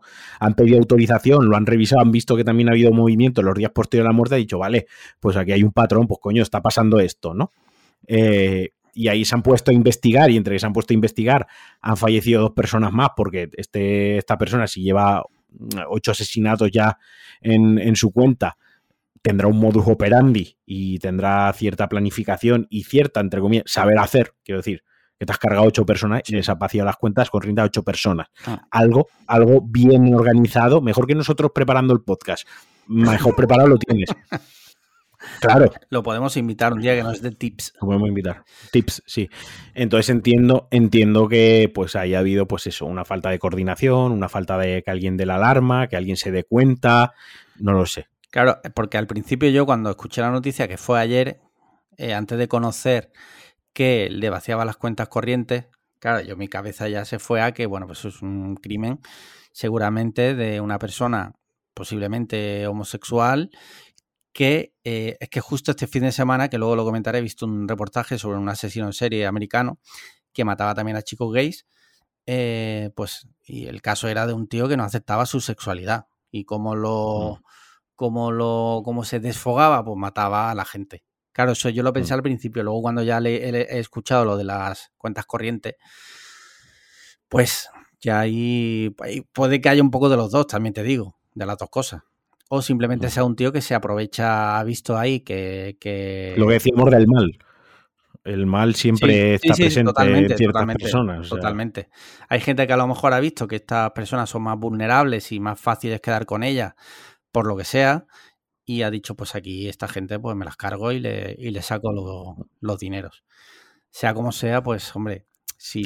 Yo, Dime. yo tengo que decir una cosa, esto ya aparte de en concreto en este caso, pero para quien nos esté escuchando, sobre todo las mujeres que nos estén escuchando, sobre todo, si quedáis con alguien por una app de citas, por Tinder, o quedáis con alguien por Instagram, que nunca la habéis visto en persona, no está de más que pues alguna amiga o algún familiar tipo hermana o tu prima o tu amiga o tu colega o tu amigo o alguien con quien tienes cierta confianza le digas, tal día he quedado con tal persona que mira el perfil, ¿sabes? No hace falta que le hagáis un catfish ahí en profundidad, pero al menos decir, mira, he quedado con esta persona eh, el sábado a las 6 de la tarde. Que alguien lo sepa, que alguien lo sepa. No sé, o sea, mm. yo a mí me parece que no debería, no debía ser necesario, pero por desgracia es necesario y no está de más andar con, cierto cuidado porque al final, eh, desgraciadamente, no sabes quién, quién hay detrás. Y como no vivimos en un mundo ideal de dos fundas de iPad, donde todos estos malnacidos directamente ni siquiera no es que sean malnacidos, es que son no nacidos, sino que nacen, desgraciadamente hay que poner de tu parte tomando al menos algunas precauciones y, uno de ellos pues es avisar a alguien, ¿no? En plan, he quedado con, con tal, y, ya está. Sí, sí, totalmente. Y sobre todo a ser posible que la primera toma de contacto, evidentemente no le vamos a decir a nadie cómo a nadie tiene que tener. Pero sí es verdad que si no conoces a la persona, pues intentar por lo menos que la primera cita sea en público. en un lugar público, yo como, como, hombre cis, hetero, básico, fifita, privilegiado, cuyo superpoder, como decía Ángel Jiménez, es decir, cualquier opinar de cualquier cosa totalmente despreocupado, sí joder, yo tuve una época de mi vida que estuve soltero durante bastantes años y tenía muchas citas de Tinder. Eh, y las primeras citas siempre, siempre eran un sitio público. Pero no por, no yo por miedo a que, obviamente, en esa situación yo soy el que menos miedo va a tener por, razones obvias, ¿no? Eh, pero no sé, un poco por, por, protocolo, por coherencia, por, un poco por sensatez, por la otra persona, porque nadie se siente incómodo, por, no sé, un sitio público, una terraza, habláis, una primera toma de contacto ahí, que insisto que cada uno en su vida privada haga lo que le salga de las narices. Pero a mí me parece de sentido común avisar a alguien, pues este sábado tengo una cita de Tinder con fulanita o fulanito y vamos a estar pues por mm, la terraza de no sé dónde en Ruzafa, vale, pues ya está, no hace falta entrar más en detalles. ¿Tiene, que ser, ¿tiene que ser Ruzafa pues, o puede ser otro sitio? Es el mejor sitio. Vale. Está en Valencia. Por supuesto. Ruzafa, ¿no? En, valenciano, ¿cómo es? El, barrio el barrio de Rusafa. Rusafa, vale. Y pues es que es una pena que pasen estas desgracias, la verdad, y que haya gente mala. pero como es que eso no se puede controlar, por desgracia. Eh, Ojalá. A ver, hace. Se podría controlar, pero sería muy nazi, ¿no? Sería rollo Minority Report o, o 1984, ¿no? De Orson Welles, la, policía del pensamiento, eh, cosas así, ¿no? Sí, eh, sí. Que eso me ha recordado al papel que tienes que rellenar cuando vas a entrar a Estados Unidos, ¿no? Mm, ¿Viene usted a, causar algún atentado? ¿Viene usted a delinquir? Y es como así, espérate que lo pongo. ¿Habrá algún gilipollas que ponga que sí? Sí, mira, Juan y Medio hace años contó en una entrevista que un amigo suyo puso que sí de cachondeo, pensándose, ¿no? La primera vez que esa persona iba a Estados Unidos, puso sí, sí, claro, jaja, jiji, jaja, cuando llegó allí, evidentemente detenido y deportado automáticamente y esa persona ya no puede volver a entrar en Estados Unidos. Eso es como me recuerda hace poco lo que pasó del tuit de la persona esta, de la chica que iba como pianista a Los ah, sí, sí, sí, sí, es un tema interesante ese también. Y cuando llegó a la cuando llegó a la, a la garita por la que cualquier persona de los que hemos viajado a Estados Unidos sabemos cómo funciona el proceso, pero para quien no lo sepa, pues bueno, tú llegas allí y para los extranjeros hay unas, una especie de garitas como de, ¿no? Donde te eh, entrevista un policía. Donde te, entrevista, donde primero te hacen una foto y te toman una huella dactilar. Antes no, pero ahora ya sí. Te hacen una foto y te toman una huella dactilar. Te piden el pasaporte y te hacen una, eh, una pequeña entrevista, entre comillas, interrogatorio, varias entrevista. Si tienes suerte, si tienes suerte y es una persona que conoce, es hispanohablante o conoce relativamente bien el castellano, pues al ver que eres español, eh, por hacerse un poco, un poco más, te va a hablar en castellano o lo va a intentar y si no, pues te van a hacer la entrevista en inglés y más, y más vale que lleves las respuestas aprendidas si no eres muy, ¿no? Si no eres muy dado a la, a la lengua de Shakespeare. Entonces, y entre esas preguntas, pues te hace que cuál es el motivo de su viaje. Bueno, lo hemos visto en las películas, cuál es el motivo de su viaje, lleva dinero en efectivo, cuándo vuelve usted. ¿Dónde te vas a quedar? ¿Dónde te vas a quedar? entre todas las cosas que hay que decir o puedes decir, la última que tienes que decir es vengo por trabajo. Sí, sí, sí. sí. Date, date por follado. Sí. O sea, como, como digas vengo por trabajo, date por follado. Vale, ¿dónde está la green card? ¿O dónde está la autorización? ¿O dónde está, no sé? Bueno, te van a empezar, que lo más probable es que te, te metan en un avión de vuelta a tu casa. Sí, sí, sí. O sea, 99% las papeletas. Y y quiero decir, y en este caso sí que sí que culpabilizo un poco a la persona que le ha pasado esto. Es ah. como, ¿de verdad nadie te dijo en tu entorno no digas que vayas, que vas por trabajo? O sea, Estados Unidos es como es y todos lo sabemos. Cuando vas allí, vas a jugar a sus reglas. Ah. Porque esto es así. Cuando vas allí, juegas con sus reglas. Si no te gusta, no cojas un trabajo allí. Por mucha visibilidad, muy bien pagado, ¿qué tal? Si no quieres jugar con las reglas de ese país, pues directamente no vayas. Si tú vas allí, coño, no puedes decir que vas por trabajo, porque lógicamente te van a decir, vale, ¿y dónde está su permiso de trabajo? ¿Dónde está su visa de trabajo? Su, con su contrato, su tal. ¿Dónde, está? ¿No tienes nada? Lo siento mucho, te vuelves un avión y, yo ahí no veo la queja lícita de la persona que deportan. No la veo, lo siento mucho. Joder, si sabes cómo son, ten un poco más de picardía que ellos y di que vienes a, visitar a un amigo o vienes de vacaciones a Las Vegas y mire, usted, aquí está mi billete de vuelta, me quedo una semana, usted ve que yo dentro de una semana salgo de este o salgo de otro aeropuerto. Ellos lo que quieren ver un billete de que te vuelves a tu casa. Si tú enseñas el billete de que te vuelves a tu casa, hombre, habrá quien compre el billete de que se vuelva a su casa para quedarse allí y hacer el paripé. Pero vaya, que ya es un aval de que te vas a volver a tu casa, que es lo que a ellos les interesa, que no esté más de tres meses allí. Eh, joder, es, pecar un poco de ingenuidad en este caso mal. no me jodas. Totalmente. No me jodas. Eh, es, que si vienes a España, escucha, es que si vienes a la Unión Europea desde Estados Unidos, si un norteamericano viene a la Unión Europea y dices que vengo a trabajar, también le van a hacer cuatro preguntas más. también le van a decir, vale, es que es exactamente igual. Y si te vas a Japón, son incluso eh, más, más estrictos, todavía aún más, si cabe, ¿no? O sea, y Australia también es muy jodido. Australia también, y Canadá también. O sea, hay países donde, donde eso está muy, muy, muy controlado. ¿Sabes lo que pasa? Que claro, nosotros que vivimos en la Unión Europea, que tenemos el espacio Schengen, que nos movemos con total libertad sin que nadie nos pregunte nada, nos creemos que salimos de aquí que, el mundo es igual. Y no es así. Y menos Estados Unidos, que sabemos que es un país problemático y conflictivo en ese tipo de cosas, porque sufre de muchísima inmigración ilegal. Eh, y que no vamos a entrar aquí ahora a analizar la inmigración ilegal, si hay personas ilegales o no las hay. No es eso lo que estamos hablando. Estamos hablando que tienen sus normas ellos sabrán por qué las tienen. Y que si tú vas a ir a un país ajeno, lo suyo es que tú antes de ir te informes muy bien para que no te pase, porque esto que le ha pasado a ella es lo mejor que le podría haber pasado.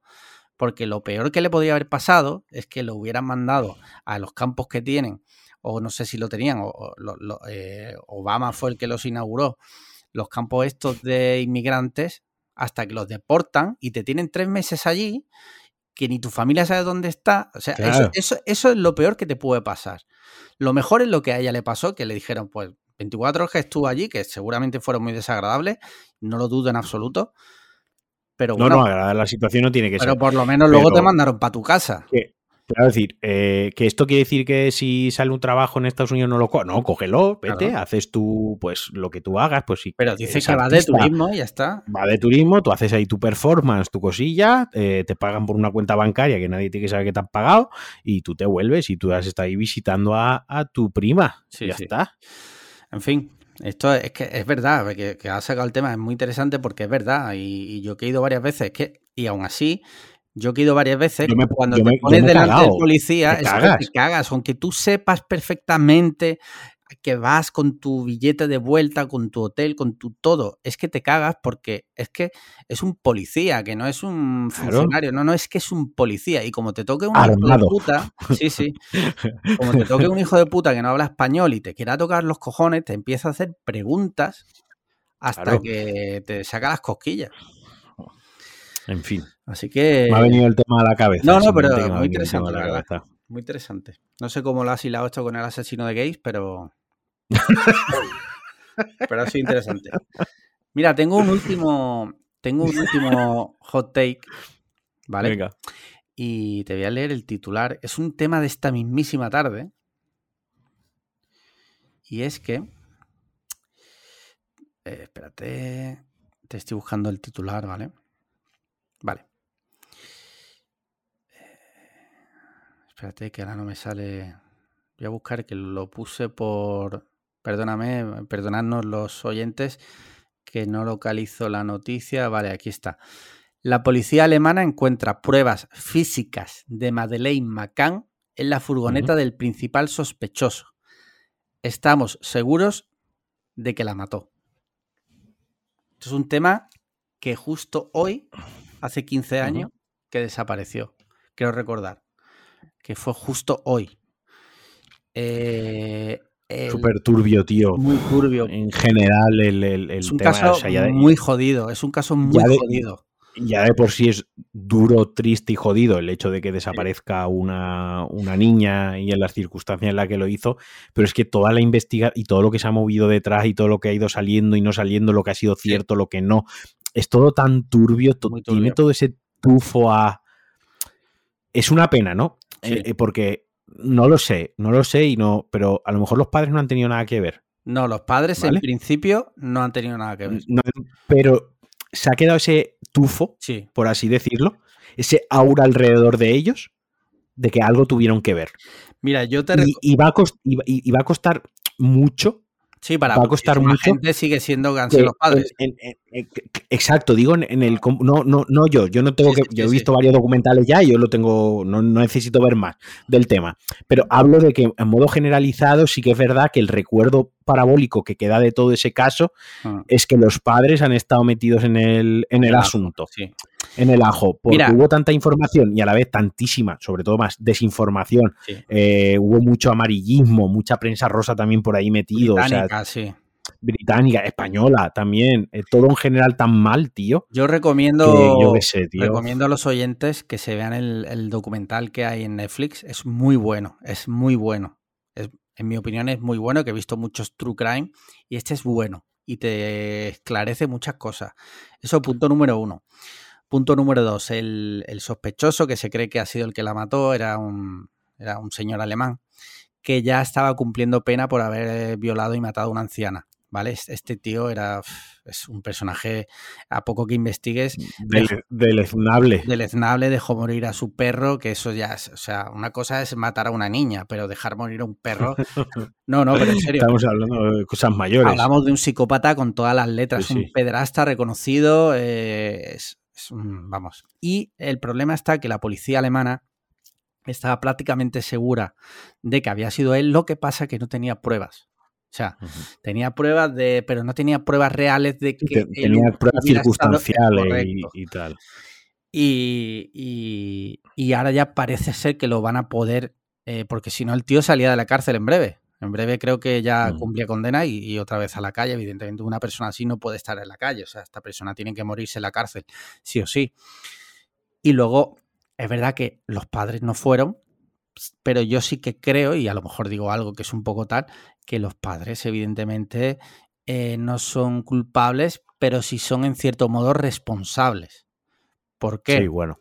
los padres y el grupo de amigos que se juntaban en el hotel, hotel que yo visité el verano pasado en el Algarve, ¿vale? Turismo de, de True Crime.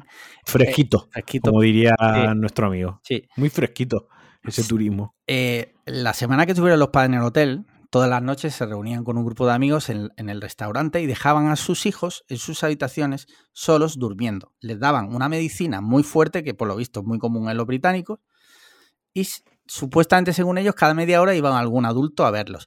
Luego se Sí, demostró, mis- se misco. demostró que era imposible, que, que evidentemente había ratos largos donde nadie iba a supervisar a los niños. Evidentemente esto, pues alguien con maldad, como decimos, como el caso de el- la persona que parece ser que, que ha matado a Madeleine, pues tú imagínate, si, es un- si eres un psicópata de esta índole, pues te quedas mirando dos o tres días, tú cuando ves dos o tres días que los niños están ahí, en fin, Cata, catapum chim pum. O sea, tal cual. y te digo una cosa, sí. no son culpables los padres, pero en mi opinión sí son responsables. son responsables. O sea, Responsables. tu hijo es tu responsabilidad. Eh, Sí. Y claro que es tu responsabilidad velar por su, su bienestar y su seguridad eh, en, en todo lo que tú puedas. Y obviamente que te secuestren a una hija y la asesinen no es culpa tuya, pero, pero obviamente si tú estás todo lo posible para el que eso no si pase. tú estás en- claro, si estás en el restaurante de borrachera y le has dado una medicina a la niña, una medicina, una droga, Sí. eh, a la niña, pues será legal en su país. Habría que ver si en Portugal sí. se le podía administrar eso a los niños, que es otro tema aparte, eh, que supongo que ya la hora mira aquí lo tenga que ver. Eh, no estás siendo responsable para con tu deber como padre y como madre de proteger y velar por la seguridad de los niños que principalmente eh, en, en- en origen, en origen ese deber nace de la incapacidad de los niños de cuidar por sí mismos y de mirar por sí mismos. No sé si me explico. O sea, más allá de la connotación de ser tus padres y que tienen esa responsabilidad emocional como padres, aparte hay una responsabilidad legal ahí detrás que hay que mirar, tienen que mirar por su bien, porque ellos mismos no pueden velar por su propia seguridad, ¿vale? Entonces, eh, obviamente los padres, joder, lo tienen que haber pasado fatal porque me imagino el sentimiento de culpa Sí, que tienes en la cabeza. Ellos lo van a llevar en su interior O para sea, toda la raro vida. me parece, raro me parece, y, y sin coñas que, que ninguno se haya matado todavía, Mm. ¿sabes? O entre ellos, que no haya llevado esto a mayores Sí. porque el vivir con la culpa toda la vida de, de- una cosa es que en un centro comercial en un despiste te cojan al niño, Sí. ¿vale? Como he visto en muchas películas y tal, y digas, joder, es que yo no puedo estar, obviamente no puedo estar 24 horas mirando al niño sin quitarle la vista. Ujú. Lógicamente esas cosas pasan y quien quiera hacer el mal y tiene la intención de hacer el mal ya se va a encargar por todos sus medios de pillarte desprevenido en el momento que pueda para hacer el mal, ¿no? Sí. Vale, pero de ahí a me piro al restaurante jajajiji y dejo a los niños drogados ahí dormidos. Y además, hay, hay- hay- hay un- hay una brecha, ¿eh? es que lo hacían todas las noches, tío, que no fue una noche que por Es desgracia que- eso pasó, no, es que lo hacían todas las noches, todas las pues putas noches. el, otro estaría expectante, vigilante, sabría lo que estaba pasando Sí, y, y desgraciadamente pues volvemos a lo del hambre con las ganas de comer, Sí. ¿sabes? sí. Eh, en un mundo ideal esto no pasaría, pero si se lo pones fácil, cortita y al pie, por, por- porque tú te has ido al... Porque no, porque no estás siendo responsable, es que es una cuestión de irresponsabilidad y, y- y ya está. Y luego yo estoy contigo, no tienen culpa, pero tienen parte de la responsabilidad. Yo lo que me gustaría ya que se cerrase el caso, tío, que se sepa lo que ha pasado y que se cierre el caso y, y pasar página de una vez. También la familia, aunque que, me- digamos que que metan en la cárcel a quien corresponde. evidentemente, que seguramente será este señor, Christian Baumgartner creo que se llama, eh, si no recuerdo mal, y que bueno, que lo metan, no, que, no- que no salga, o sea, que, que está ya la cárcel, que siga ahí para siempre a ser posible, y si por lo que sea, si por lo que sea, alguien en la cárcel se le va la cabeza y le da ocho puñaladas, Ocho puñaladas después de que se le caiga jabón. por lo O sea, que sea, Que Pues- sufra primero antes de las ocho puñaladas. Claro, que tampoco vamos a. Son cosas que pueden pasar, ¿vale? Ya está, ahí lo dejo. Se acabaron los hot takes. Ya no tengo nada más. ¿Te parece que hablemos de Mm. videojuegos? Eh, pues no. ¿No? ¿Por qué? Por- porque he jugado- no he jugado nada esta semana. Bueno, pero. te- Ah, ya lo dijiste la semana pasada, ¿no? Que te habías terminado Elden Ring. Me- sí, terminé el Claro. ring. Bueno, esta semana ha habido, ha habido una compra muy llamativa en el mundo de los videojuegos. De, Sí. Bueno, pues una compañía sueca que es un holding que se dedica a comprar eh, compañías y comprar derechos de, de videojuegos, pues le ha comprado a Square Enix los derechos de Tomb Raider, de Sí. Deus Ex y de varias franquicias así emblemáticas y varios estudios, todos los estudios occidentales de Square Enix los ha comprado por tren- 300 millones Que es muy de dólares. la noticia es muy muy poco, poco, eso. tío. es un, es un regalo, prácticamente un regalo, y luego Square Enix ha dicho que va a coger ese dinero para invertirlo en la nube, blockchain y NFTs. Ah, pues mira qué bien. ¿no? ¿Pero qué estáis haciendo? Gran ¿No? noticia, ¿no? A ver, las compañías, yo lo he dicho en Pulsa Start, esto hay que darle una lectura que es, o al menos la lectura que yo doy, la- las compañías de videojuegos, como, como otras compañías en otros sectores, ¿no? Evolucionan. Eh, From Software, los de Elden Ring, empezaron haciendo software of- ofimático y han acabado haciendo Elden Ring. Nintendo fabricaba juguetes, ¿no? Y ahora es una de las dos compañías más importantes de videojuegos en el mundo. Y así eh, Yamaha, yo qué sé, Yamaha te hace órganos musicales, Yamaha te hace motos y Yamaha te hace otras historias también. Eh, estoy, por- estoy poniendo por, por, casos, ¿no? Ejemplos al uso. Pues Square Enix pues, ha evolucionado y han dicho, mira, pues queremos dejar de hacer X tipo de videojuegos, queremos deshacernos de esta parte del negocio y reconvertir esta parte del negocio a esto, porque, bueno, yo qué sé, sus analistas financieros y su, y su departamento, ¿no? De financiero y demás y quien toma las decisiones pues creen que ahí hay más futuro y más rentabilidad porque no nos olvidemos que las compañías de videojuegos como todas compañías están ahí para hacer dinero. Correcto. eh, le importan una mierda en, en última instancia nuestros sentimientos. Entonces pues están ahí para hacer dinero y ven y creen creen. Acertado o no pero creen que eso les va a dar más dinero en el futuro pues han deshecho de esas IPs oye pues si esas IPs las compra alguien que les va a poner dedicación, va a poner dinero para que hagan juegos, al final pues vamos a tener un nuevo Tomb Raider que a lo mejor con Square Enix no lo teníamos, o si teníamos el, el Tomb Raider con Square Enix nos metía los NFTs eh, dentro del puto juego. ¿vale? Entonces, creo que, creo que me estoy explicando. Sí, sí, sí. Al final, pues oye, que alguien. Es como si Disney. eh, Disney es un ejemplo muy malo, ¿no? Pero para exagerarlo. Disney mañana deja de hacer películas Marvel Y vende Marvel dinero- por 10 duros. Eh, y el dinero que. No, deja de hacer películas Marvel. Vale. ni- no lo vende. Deja de hacer películas Marvel. Y el dinero que invertiría la próxima de los Avengers lo mete en los NFTs. Y nosotros, como público, nos quedamos sin la siguiente, los Avengers. Joder, pues pensaríamos, joder, pues ya podrían venderle los derechos a Sony Y yo qué sé, Sony, aunque más mala o más buena, pero por lo menos que hiciese otra película de los Avengers. Y esto que sigan metiendo dinero en las inversiones que quieran, ¿no? He llevado el ejemplo al extremo, a lo ridículo, que eso no va a pasar, pero bueno, mm, algo así, ¿sabes? Pues como fan y tú como consumidor de videojuego jugador, pues oye, entre comillas, alégrate no te alegres tanto porque el grupo que lo ha comprado ya está comprando demasiadas cosas y eso tampoco es bueno, pero alégrate que, oye, pues si una gente no tiene interés en esto y otra sí, y le va a poner más cariño que, la, que el dueño anterior, pues oye, pues para adelante. Ya. Mira, ayer eh, la cuenta de los Sims publicó un tweet que era Nos vemos mañana, see you tomorrow. Y subía un GIF del triangulito este de los Sims que desaparecía y aparecía como reconvertido no han vuelto a dar señales de vida y ya la, cabeza de la gente ha empezado a dar vuelta, que si los Sims 5, que si NFTs, que si no sé qué, no hay más información. Tú si tuvieras que apostar todo tu dinero, que son 37 euros y 59 céntimos, ¿qué crees que van a hacer? ¿Crees que ya toca Sims 5? A ver, el tema, a mí me ha hecho mucha gracia sobre todo los memes que salieron, ¿no? En plan de deseando descargarlo. Eh, va a ser una lámpara, ¿no? o sea, todo eso muy, muy guay. A ver, yo creo que va tocando un Los Sims 5.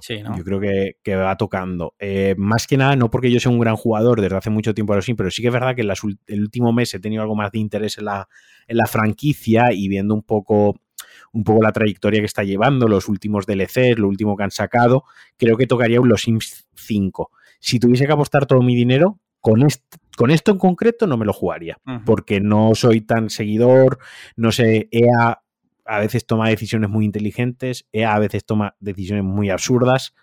Eh, yo creo que poniendo un ah, se juega mucho con el hype a día de hoy en las redes, no es la primera vez que generan hype con algo y luego quedan un bluff, entre comillas, un bluff, ¿no? Eh, así que no, yo quizás por el diseño del icono, de cómo cambia el diseño, quiero entender que si cambian el diseño del icono es porque cambian el juego, pero esto ya son elucubraciones mías o, o como yo haría la, cómo llevaría yo el tema de la comunicación si me dedicase, si fuese el responsable de ello. Dicho esto, es que te pueden salir por cualquier lado, la verdad. Ojalá sea un Sims 5 por, por lo que representa para la, comunidad, ¿no? pero también es verdad que esta gente saca una expansión y se infla a vender la expansión. o sea, eh, ¿cómo era lo de eh, Elon Musk ha comprado por 44 mil millones Twitter y ni así le hubiese dado para comprarse los Sims con todas sus expansiones, ¿no? ese es buenísimo, ese meme buenísimo. Sí, porque mira, hace poco eh, mi mujer le encantan los Sims, pero claro, en casa tenemos Mac. Y plan, búscame los Sims, búscame los Sims, se lo busqué pirata, ¿vale? No voy a mentir. Mm. Eh, le descargué uno con todas las expansiones. resulta que no funcionaba en la última versión de, de Mac OS. Y digo, bueno, digo, ya está Digo, me gasto el dinero y le voy a comprar los Sims 4 con todas las expansiones para Mac. Cuando yo vi el precio, digo, pero sí. que serían unos 500 euros más o menos, o, por ahí. Eh, no me acuerdo, pero era una, una, barbaridad. Digo, pero qué hijos de puta. o sea, qué negocio tienen, ¿eh? Y habrá gente que se compre todas las expansiones. No, es que de hecho hay, hay, gente, hay gente que solo, única y exclusivamente juega a los Sims. Sí, sí, bueno, Entonces, claro, yo lo pongo en perspectiva, yo lo pongo en perspectiva. Esto es como el que solo juega FIFA. Y a lo largo del año solo se compra sobres del FIFA. que tú dices, hostia, esta persona se gasta 70 euros al mes en sobres del FIFA. Menuda barbaridad. Pero claro, si yo me, me compro un juego de lanzamiento todos los meses, me gasto 70 euros también todos los meses. y lo que para mí es una barbaridad en sobres, a lo mejor le dice, ¿para qué te compras tantos juegos? Si yo con uno voy todo el año, ¿no? Por la gente que juega solo los Sims, pues va un poco por esa línea. A lo mejor a ti te parece que tener los Sims con todas las expansiones son 500 euros y te parece una putísima barbaridad, pero lo cierto es que, y muy mal por mi parte, porque hace poco grabé el especial de los Sims y debería acordar del año que se lanzó los Sims 4, digo, alargo la frase eh, mientras lo busco, 2014. 2014 eh, son 8, años, ¿no? Claro, 500 euros dividido entre 8 años, digo 500 euros por poner una cifra redonda, ¿no? No sé exactamente si serán 500, si serán 430 Creo que más, ¿eh? o, o 600, no lo sé, pero mira, si ponemos, mira, 800 dividido, pues eso, 800 dividido entre los 8 años que llevamos de los Sims, sale a 100 euros al año jugar a los Sims. No es que, que, sale a 8 euros al mes, que es mm. exactamente lo mismo que pagar de Netflix. Sí. Si haces un, un, no si haces un escandaño y bien y prorrateas bien el coste de los sims de tener todas las expansiones claro obviamente si tú llegas en 2022 y quieres tener los sims con todas las expansiones anteriores te vas a gastar un leñazo. No te va a doler tanto si tú te compras la expansión de 40 euros hoy el año que viene te compras la expansión de 20 a los tres meses te compras el pack de no sé qué de 5 euros luego te gastas otros 30 lo vas no en el tiempo que si vas de en plan de full los sims lo quiero todo. Pero si haces vaya, unos cálculos rápidos como hemos hecho aquí, te sale a 8 euros al mes. ¿Quién no se gasta 8 euros al mes en Netflix, en, en el, el, PSN Plus, en Spotify, en HBO, en cualquier servicio de lo que sea? Eh, no me parece tan escandaloso. Me parece que es mucho volumen cuando lo pones todo junto. Pero desde la perspectiva de que esto se lanzó en 2014 y el juego sigue vivo gracias a las expansiones, pues no me parece tan descabellado y entiendo el modelo de negocio. Sí, no, está claro. Está claro. Eh, quien solo juega a los Sims, pues mira, oye, eh, está genial porque en realidad están sacando contenido continuamente. Y eso, si tú solo juegas a ese juego, está de puta madre porque constantemente se está actualizando. Sí, sí, sí. O sea que de puta madre. Eh, mira, yo he estado jugando ya, he retomado otra vez el Dying Light 2 me, puse el otro día, además me puse con los auriculares, con los Pulse 3D, creo que se llaman así, ¿no? sí. Que me lo regalaron para Reyes. Se escucha del carajo, la verdad, el juego. Y por fin me pasé el boss en el que estaba ahí un poco atrapado. Dije, esto me lo tengo que pasar por cojones. Y he seguido evolucionando y me eché un par de horitas. Y la verdad, otra vez le he cogido gustillo. Porque es que me daba mucho coraje porque llevaba varios días que tenía muy poco rato para jugar y cada vez que jugaba en el boss ese me mataban y era como, tío, no, es que no me merece la pena esto, este sufrimiento. Pero ya ese día tenía más tiempo, digo, venga, hoy me lo paso. Y me lo pasé. Y está muy chulo. Muy, chulo. Eh, tema pues series. series. Eh, pues eh, mira, empezamos a ver Barry. La comedia, no sé si la conoces. O sí, la, de HBO, ¿no? La del tío este. Sí, la HBO. Sí, eh, no hemos visto solo el primer capítulo, pero me, me dejó buen sabor de boca, me reí, me gustó. Así que de momento pues vamos a empezar Barry y es, será la que, la que comente durante pues la próxima semana o las dos siguientes semanas. Sí. Ya de momento ya nosotros ya hemos tomado la decisión, llevamos una serie al día. Y luego paralelamente yo por mi cuenta ya he, me falta ver el último capítulo, lo veré mañana por la mañana probablemente de, del Caballero Luna Vale, que al final la he acabado, pues porque no dejo. Como son series de seis capítulos, creo, de siete capítulos, pues al final, un poco por la inercia, la, si has visto los cuatro primeros, dices, pues veo los tres restantes, ¿no? Sí, sí. Que tampoco son tantos, ¿no? Es una temporada de, de, tres temporadas de doce capítulos. Pues bueno, he hecho de tripas corazón y la he acabado de ver, pero me parece junto a la de WandaVision eh, las dos series más flojas que ha dado la factoría Marvel y Disney Plus. Eh, tiene todos los valores de su preproducción, sigue teniendo esos valores de que estás viendo una película en formato serie, porque todo es, sigue siendo como las películas, pero lo hubiese, pero es muy dispersa, hay muchos momentos aburridos que no pasa nada. En lugar de hacer siete capítulos de 45 minutos, pues yo que sé, una película de dos horas 10 como de Sanchin y la leyenda de los siete anillos, y tan ricamente, ¿sabes? Y hubiese, hubiese estado mucho mejor. En mi opinión, de persona aquí sentada con un micrófono delante. Eh, hablando de Disney Plus, hoy, hoy han lanzado el tráiler de Obi-Wan, ¿no? De la serie de Obi-Wan. Sí, pero no lo he visto. Yo tampoco lo he visto, la verdad. Tampoco soy fan de, de Star Wars, o sea que tampoco me, quita el sueño. Yo sí, eh, yo sí quiero, yo quiero ver la serie, pero no me. Por eso, por eso ya directamente me, meteré en la serie directamente. No, no he visto el tráiler porque, a ver, me imagino un poquito del palo en el que va el tráiler, ¿no? Por, por, por, la historia de Obi-Wan, por todo el misticismo que hay alrededor del personaje, por cómo se están haciendo las series ahora mismo de, de Star Wars en Disney, etc, etc. Me imagino del, del, palo por el que sí que leí en qué época se encaja la película, he visto, sí que he visto el, póster, uno de los pósters promocionales o carteles promocionales, ya no sé ni, son pósters, porque como estos son series para VOD, no sé ya si ponen pósters en la calle.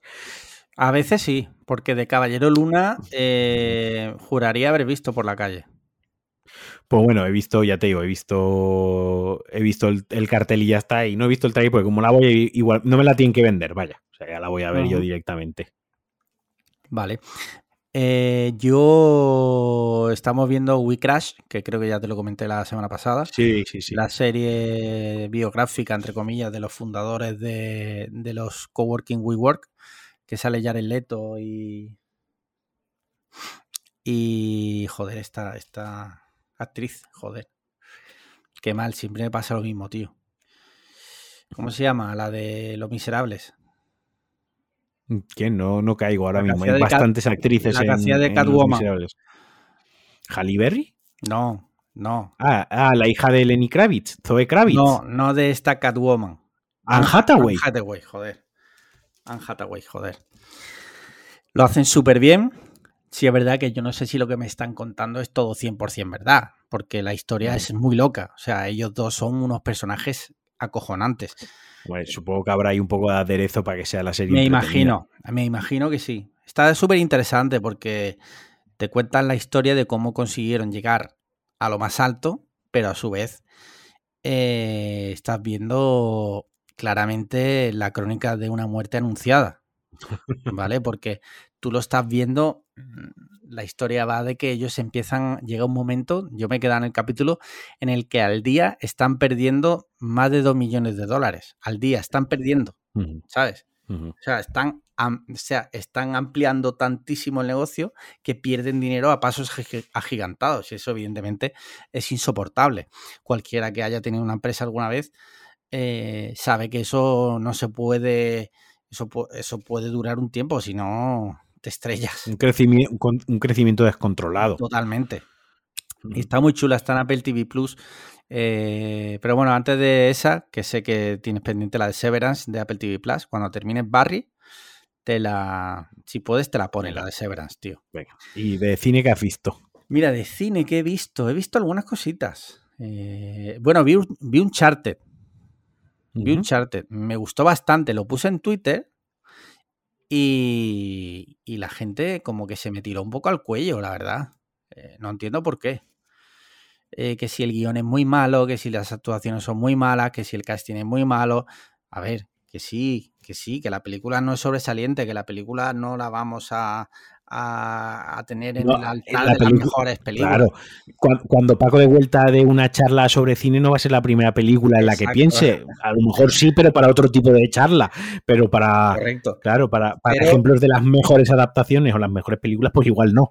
Pero creo que, que, que es bastante digna y bastante disfrutable. Sí, sí, sí. O sea, como, eh, como, entretenimiento, como entretenimiento banal palomitero, funciona muy bien. Como blockbuster banal palomitero de Sony con una franquicia de videojuegos, eso la película hace todos los checks de este tipo de películas. Y es lo que yo dije, ¿no? El, villano siempre llega cuando ellos llevan 20 minutos resolviendo el puzzle eh, y, casi se mueren y se la cabeza, de repente el villano Deus Ex Machina, ¡pam! aparece ahí el villano. ¿Cómo? Si le falta el mapa, si él no tiene la piececita, si él no ha resuelto. El villano está ahí con todos, con todo su equipo, ¿no? Con todos sus mercenarios hay que darle esas concesiones a este tipo de películas porque esto ya pasaba desde las de Indiana Jones, que Indiana Jones descubría no sé qué, súper flipado, guau, eres un genio. y a veces por una coincidencia que...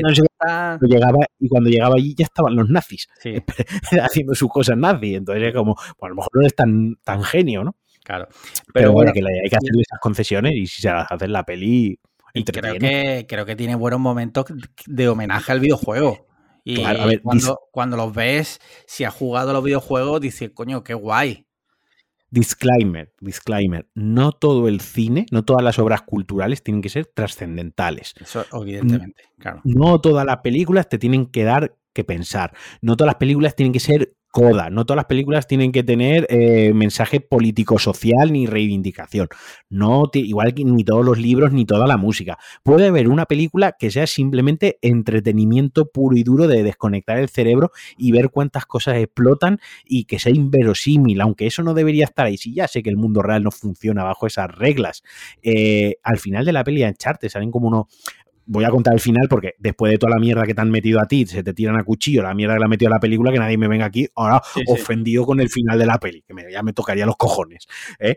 Eh, joder, salen unos galeones en helicóptero volando. Sí, sí, sí, Y hay dos galeones disparándose en el aire y haciendo como un abordaje pirata, pero mientras lo. Eso sí, pero eso en el mundo real no pasaría. O sea, un barco pirata que lleva 300 años ahí, en cuanto lo levanta un poco el helicóptero, está carcomido. Se descompone totalmente, ¿no? Eh, yo recuerdo, yo fui a ver a, Suecia el, un museo que tienen el, barco vikingo más grande mejor conservado. Y fíjate cómo fue el tema que dejaron el, el barco en un sitio y construyeron el museo, la instalación, la construyeron Sí. alrededor. Amigo. Porque era tan grande y era tan peligroso meter el barco una vez estuviese el- dentro del museo, Sí. porque se podía dañar, porque era delicado, que decidieron trabajar con comodidad con el barco, posicionarlo, montarlo, dejarlo como tenía, y una vez estaba ahí, empezaron las obras alrededor del barco. Sí, A lo que voy es, es totalmente inverosímil y no puede pasar que eso en el mundo real eh, pasa así, o cuando, por ejemplo, está escalando con, en, el, en el avión, ¿no? Sí. Y van cayendo, ahí Sí. las físicas, vamos, ahí se follan a, a- a la física y a, Newt- a Newton, lo están poniendo a cuatro patas y se lo están follando Sí. violentamente, ¿no? Sí, sí, sí. Eh, Pero yo qué sé, tío, pero pff, Son cosas ves, que, tú aceptas cuando vas a ver este tipo de películas.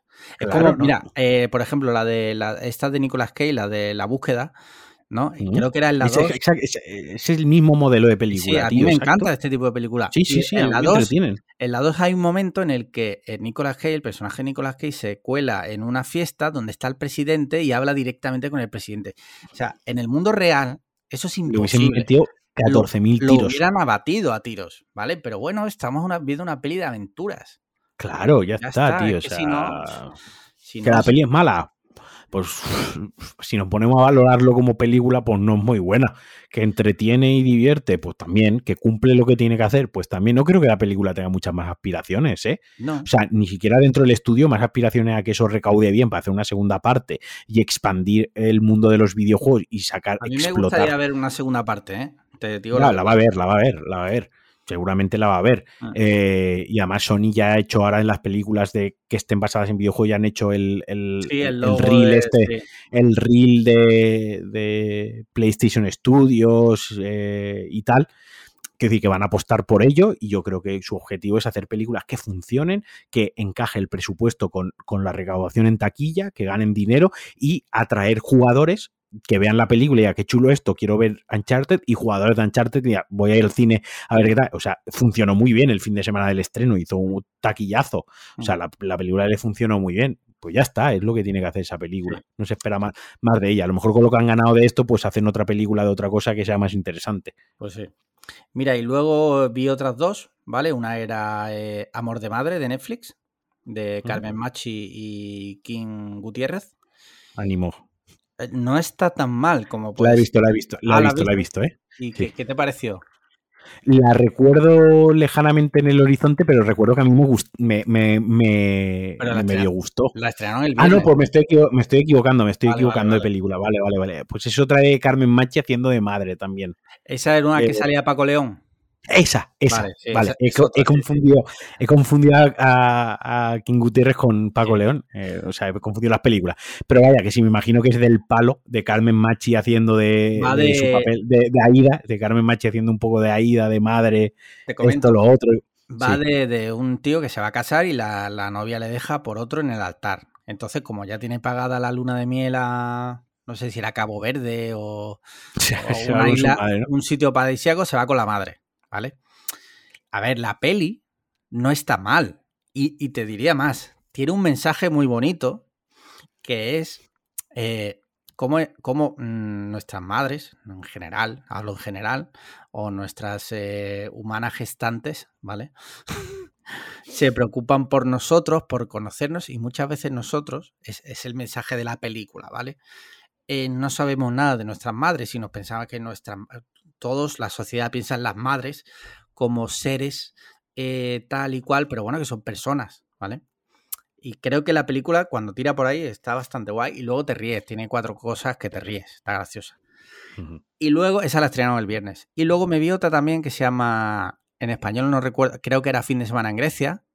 En inglés es The Weekend Away, que es una película de Antena 3 de por la tarde, ¿vale? Pero Sí. de Netflix. De una tía que se va a, a Croacia con la con una amiga. La amiga Sí. desaparece y entonces se inicia una investigación donde en principio eh, de repente aparece la amiga muerta, eh, resulta que sospechan del que le alquilaba el piso, que era un tío de abajo que era rarito, pero luego resulta que no, que parece ser que la ha matado el policía, luego resulta que no, que la ha matado el marido de ella porque estaba liada con no sé qué, o sea, película de Antena 3, 100%. Pero con el sello de Netflix. Luego dicen, no, es que Netflix pierde dinero, es que Netflix pierde suscriptores. Hijos de puta. Mm. A ver, es que esto es una mierda. Y, y lo digo yo que me las trago. Pero es un mojón. Sí, sí. Y ya está, no he visto nada más. Pues yo fui al cine a ver eh, The Northman. Eh, me gustó mucho. Sí. Me gustó mucho la película, Pero, pero es verdad que el final me decepcionó. O sea, no el, no el final, no la conclusión de la historia, ¿vale?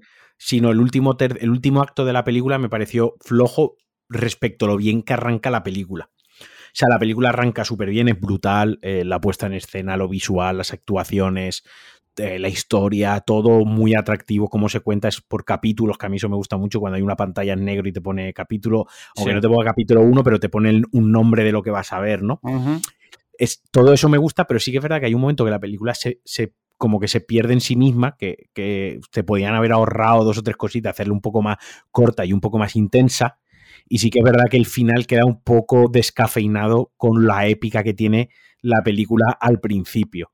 Eh, más allá de eso, o sea, la película es cojonuda, quiero decir, eh, me gustó mucho la fotografía, el, ah, el relato, ya te digo, el cast, todo muy, todo muy guay. No la he puntuado con un 5 de 5 en Letterbox, porque ya te digo, creo que todavía al, al, director le falta una peli más, ¿no? Ya para dar con clink la, la tecla ya definitiva, que es brutal el director, la, las dos películas anteriores me encantan, pero le queda como el clink, ¿no? Para ya sí. hacer un, una película redonda al 100%. Y en esta, por mi parte, le, le achaco, pues eso, que el final eh, del último acto, el ritmo, el planteamiento, la epicidad, todo, como que te lo enseña todo muy pronto y no se guarda ninguna carta sorprendente para, para el final. Otra vez vuelve con lo que creo que, el, que, el, que, que hace mejor el director, que es dirigir a los actores. O sea, la dirección de los actores, las interpretaciones la, y tales son brutales. Yo tengo, y, y tengo pendiente todavía la anterior, la del Faro. A ver, una película de, que se basa toda en el guion y en la interpretación. Ahí no hay adornos, sí, sí, no sí. hay es una película intensita, pero a mí me gustó mucho, ¿eh? yo la disfruté muchísimo. Sobre está... todo porque hay Robert Pattinson va, si Robert Pattinson ahí a la polla afuera, sí. eh, Willem Dafoe ya es como... Sí, sí, bueno, sí. O sea, Lo que estaba viendo que el increíble. guion, el guion mm. es un... Es, esa media de la de The Northman, digo, de, de Robert Eggers con un señor que se llama SJEON, John, algo así, es, es islandés, y que ¿Sí? es a su vez el, el, guionista de la peli esta que la que viste tú, que yo todavía no la he visto, la de Lamp. Sí. Es el guionista ver, de esa también. Sí, realmente es una, es una adaptación de Hamlet, uh -huh. que a su vez es una adaptación de Hamlet. O sea, Hamlet era una adaptación de Hamlet, ¿no? Ajá.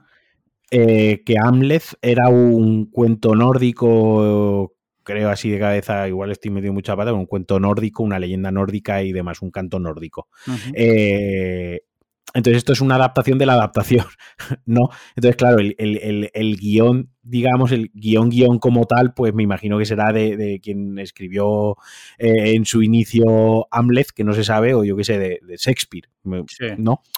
En lo que habrán hecho será Robert, Robert Eggers, lo que será es el guion adaptado, lo habrá adaptado como tal pero vaya, que viene, ya digo, que viene, es una adaptación de una historia, bueno, es que lo estuvimos contando cenando el otro día tú y yo, lo de las 36, narra sí, sí, 36 sí. historias, ¿no?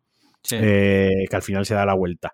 Pero ya te digo, está muy chula, tío. Eh, me gustó mucho, me gustó mucho. Yo creo que tú la vas a disfrutar más igual que el, por conociéndote los gustos, igual más que la del faro. Aunque yo creo que si la del faro, yo creo que conociéndote a ti, si la del faro te pilla, que no estás cansado, que no estás cansado, ¿no? De verdad, que no estás cansado, que no estás con el móvil en la mano, que no te pilla como medio despistado con cosas. Entras en la película y te engancha la primera escena que tienen a solas Robert Pattinson y William Dafoe y, y, te das cuenta de lo bien que lo están haciendo, ya la película ya te engancha sola, ¿no? Sí. Como, como que te llevan ellos dos. Pero tienes que hacer ese pequeño esfuerzo, entre comillas, Ya. de prestarle plena atención a la película, que te pille en un momento que no estés agobiado, no estés cansado, no necesites ver Uncharted, ¿no? Que, que, que hay veces que necesitamos ver esas películas. Sí, sí, totalmente. Y, y estés un poquito para ver una película, entre comillas, más intensita, ¿no? Eh, entonces, en ese caso, creo que te puede gustar. Si la pillas de malas, es cuando puedes decir, hostia, ¿qué, eh, he visto? ¿no? Creo que juega, es, juega a su favor, ¿no? Es un arma de doble filo para, para el faro. Pero vaya, que está la de, Norman, yo a cualquier persona que le gustan las películas de acción y aventuras eh, y épicas así con batallas, algo gore, ¿no? Rollo 300, que no lo estoy comparando con 300, esto está años luz, de calidad y eso que 300 me encanta. Pero es un poco de ese rollito, yo se la recomiendo, está bastante, bastante guay. Y el Alexander Skargard, este, o sea, mm, ese le tienen que haber chutado todos los anabolizantes que hay en Hollywood. Todos se los han chutado a ese tío. Porque es o sea, ese tío ya estaba fuerte y grande, pero es bestia, o sea, tiene músculos en el cuerpo rollo Dragon Ball, que yo, que yo creo que no los tengo, que yo he nacido sin esos músculos. Yo ese tío el otro día me, salió en YouTube recomendado un vídeo que era eh, la dieta de, él, o sea, de Alexander sí. para de Northman. no, lo vi, ¿eh? hay un vídeo, yo, ¿cuándo fue? Esta mañana yo he visto un vídeo de su entrenador personal de cuando le llegó el encargo de la película, que este estaba en otro rodaje y el entrenador igual es ese vídeo tuvo que coger un avión y todo y pirarse donde estaba, al set de rodaje donde él ya estaba trabajando, en la serie esta que hace él, que, es él está haciendo una serie con Nicole Kidman, ¿no? Sí, que su mujer es Nicole Kidman. Pues aquí Nicole Kidman es su madre, que bueno, es otro rollo que es papear cuatro hostias en Hollywood también. Ese es otro tema que hay que solucionar. Pero bueno, la cuestión que se cogió un viaje para allá y se puso a entrenarlo y tal, pero ya digo, o sea, el tío es como, ¿dónde vas? pero si no, no te vas a poder ni limpiar el culo cuando vas a cagar. Si tienes ahí unos, del, unos, unos trapecios, unos del de ahí, te tiene que doler y todo estar tan fuerte. Eh, pero vaya, que muy chula. Y luego, por no enrollarme más y ya ir acabando, eh, luego he visto otras películas que ya había visto yo. Una se llama This Means War, Sí, ahora no sale en castellano, la de Chris Pine. Y... Esto, es la guerra, se llama en español. Esto es la guerra. Eh, me reí mucho, me reí mucho. esa película, esa película en, un, en un, podcast de, que hicimos de cine en serio nombrando lo mejor del año, ese año yo la nombré de lo mejor del año. A mí me, me entretuvo mucho. Luego me vi Jack Richard, la 1 y la 2. La 1 me gusta mucho, la 2 no me gusta nada, ya las había visto. Vi Baby Driver, que ya la había visto también pero la que no había visto y que me reía carcajadas es la de eh, Cuando quiera, lo dejo, que es una película... lo dejo cuando quiera. Eso, lo dejo cuando quiera, que es una película española eh, que sale David Verdaguer, Ernesto Sevilla, Carlos Santo, eh, Miren Iba... Ibarguren. Ibarguren, sale Amaya Salamanca también, Mero González, que sale, que es la chica joven que sale en la película, ¿no? Y sale también este, joder, no me sale, eh, Ernesto Alteiro, ¿vale? Eh, que hace de malo. Tío, o sea, la película en sí, o sea, la película es un, 5 sobre 10 de manual, ¿no? Es como justita. Ahora bien, tío, tiene tres o cuatro gags sea, tiene, pues estas películas son gags de Ernesto Sevilla con David Verdaguer y Carlos Santo, pues los tres haciendo sketches, ¿no? Y gags uno detrás de otro, que se le da una estructura, pues bueno, para montar una, tener una excusa para que sea una película y no sea un capítulo de, lo que sea. Pero joder, tío, ahí tiene como tres o cuatro momentos que yo estaba pero gritando en el salón, no, me podía reír más, sobre todo con, con Ernesto Sevilla. Hay un, hay un momento que, que porque uno es profesor de química y tienen los tres se sacaron la carrera y acabaron como son tres que se esforzaron mucho en la carrera y luego han tenido una vida pues que no han tenido curro, que los despiden, que no los quieren en ningún lado por sobrecualificado, ¿no? Como son unos profesores particulares, como unos losers.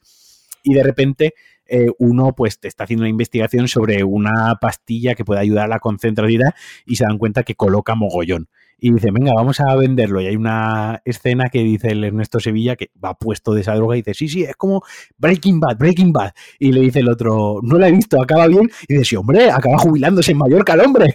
vamos a meternos. Contado por mí, tiene muchísima menos gracia, lógicamente, si no, eh, Ernesto Sevilla estaría sentado aquí y yo estaría haciendo películas, ¿no? Pero esas pelis eh, tienen como, son como casi terapéuticas. Sí, sí, porque te ríes mucho, tío. Poner el cerebro en piloto automático. Tiene el típico momento de desamor, decepción del protagonista con una de las protagonistas femeninas, para luego hacer las paces, para luego. Eh, ¿no? Cumple mucho también la estructura de película de este estilo, pero divertidísima. Y la próxima que voy a ver, eh, la de Operación Camarón, que igual o me la veo esta noche o me la veo este fin de. Pero la próxima que yo veo, Operación Camarón, sé que me va a gustar y sé que me voy a reír y la película va a ser todo lo mala que tú quieras, pero el planteamiento inicial y cómo está todo, todo lo que lleva en sí la película, pues yo voy predispuesto a reírme y a, que, y a pasármelo bien. Mira, se me olvida nombrar que, empezamos a ver una peli, pero la dejamos a media porque no nos está encantando. Es una que se llama Together. Es una serie que hizo, una película que hizo la BBC y es una pareja que durante el COVID-19, cuando empieza la pandemia, eh, pues se ve obligada a un matrimonio con un hijo y pues eh, como todos nos vimos obligados, o como casi todos, a quedarnos en casa. El planteamiento está guay porque ellos están constantemente rompiendo la cuarta pared, ¿vale? Y es así como medio en comedia, se putean el uno al otro, pues se llevan muy mal y tal. Pero mm, la quitamos, tío. No nos... ¿Sabes? De estas veces que una peli como que tiene todo para encantarte, porque además sale salía James McAvoy y Sharon Horgan, que Sharon. Horgan es una actriz que me encanta, además es guionista de, de Catástrofe de, y de otras cosas que me encantan. Pero de esto que dice, tiene todo, todo para que me encante. Y sin embargo, me da bajona. Y de hecho, la mitad la quitamos, tío, porque fue como, ¿para qué? O sea, no. Sí, sí, sí, sí. y ya está. Pues ya está, ¿no? Con esto finiquitamos el y un bizcocho hasta mañana a las 8. Dos horitas ha quedado y eso que estábamos solos, que no teníamos a nadie. Hay que descontar la previa, ojo. Sí, sí. Entonces, pues nada, una semanita más. Muchísimas gracias a todos, ya sabéis. Cinco estrellas en Apple Podcast, comentarios y likes en, en iBox, eh, campanita y me gusta y suscribiros a YouTube Dejad comentarios en YouTube siempre y cuando no sean negativos. Esto es importante. Y patreon.com barra podcast cliffhanger. Y ya, por último, he comprado nuestro merchandising. Que, que ya mismo, ya mismo se agotará la colección. Y os quedaréis sin, sin la primera conexión de Cliffhanger dentro de 20 años. El que tenga las primeras camisetas que sacamos, esa gente directamente rica. Es como los que compraron Bitcoin a 5 euros. Es como los NFTs. Sí, sí, sí, totalmente. Así que nada, muchísimas gracias como siempre, en especial a nuestros patrones. Y nada, nos escuchamos la semana que viene con un invitado que viene también muy especial. Un abracito. Venga, adiós. Chao. Hostia, chaval, que no estaba grabando. ¿Ya? ¿Le doy ya? Dale, dale.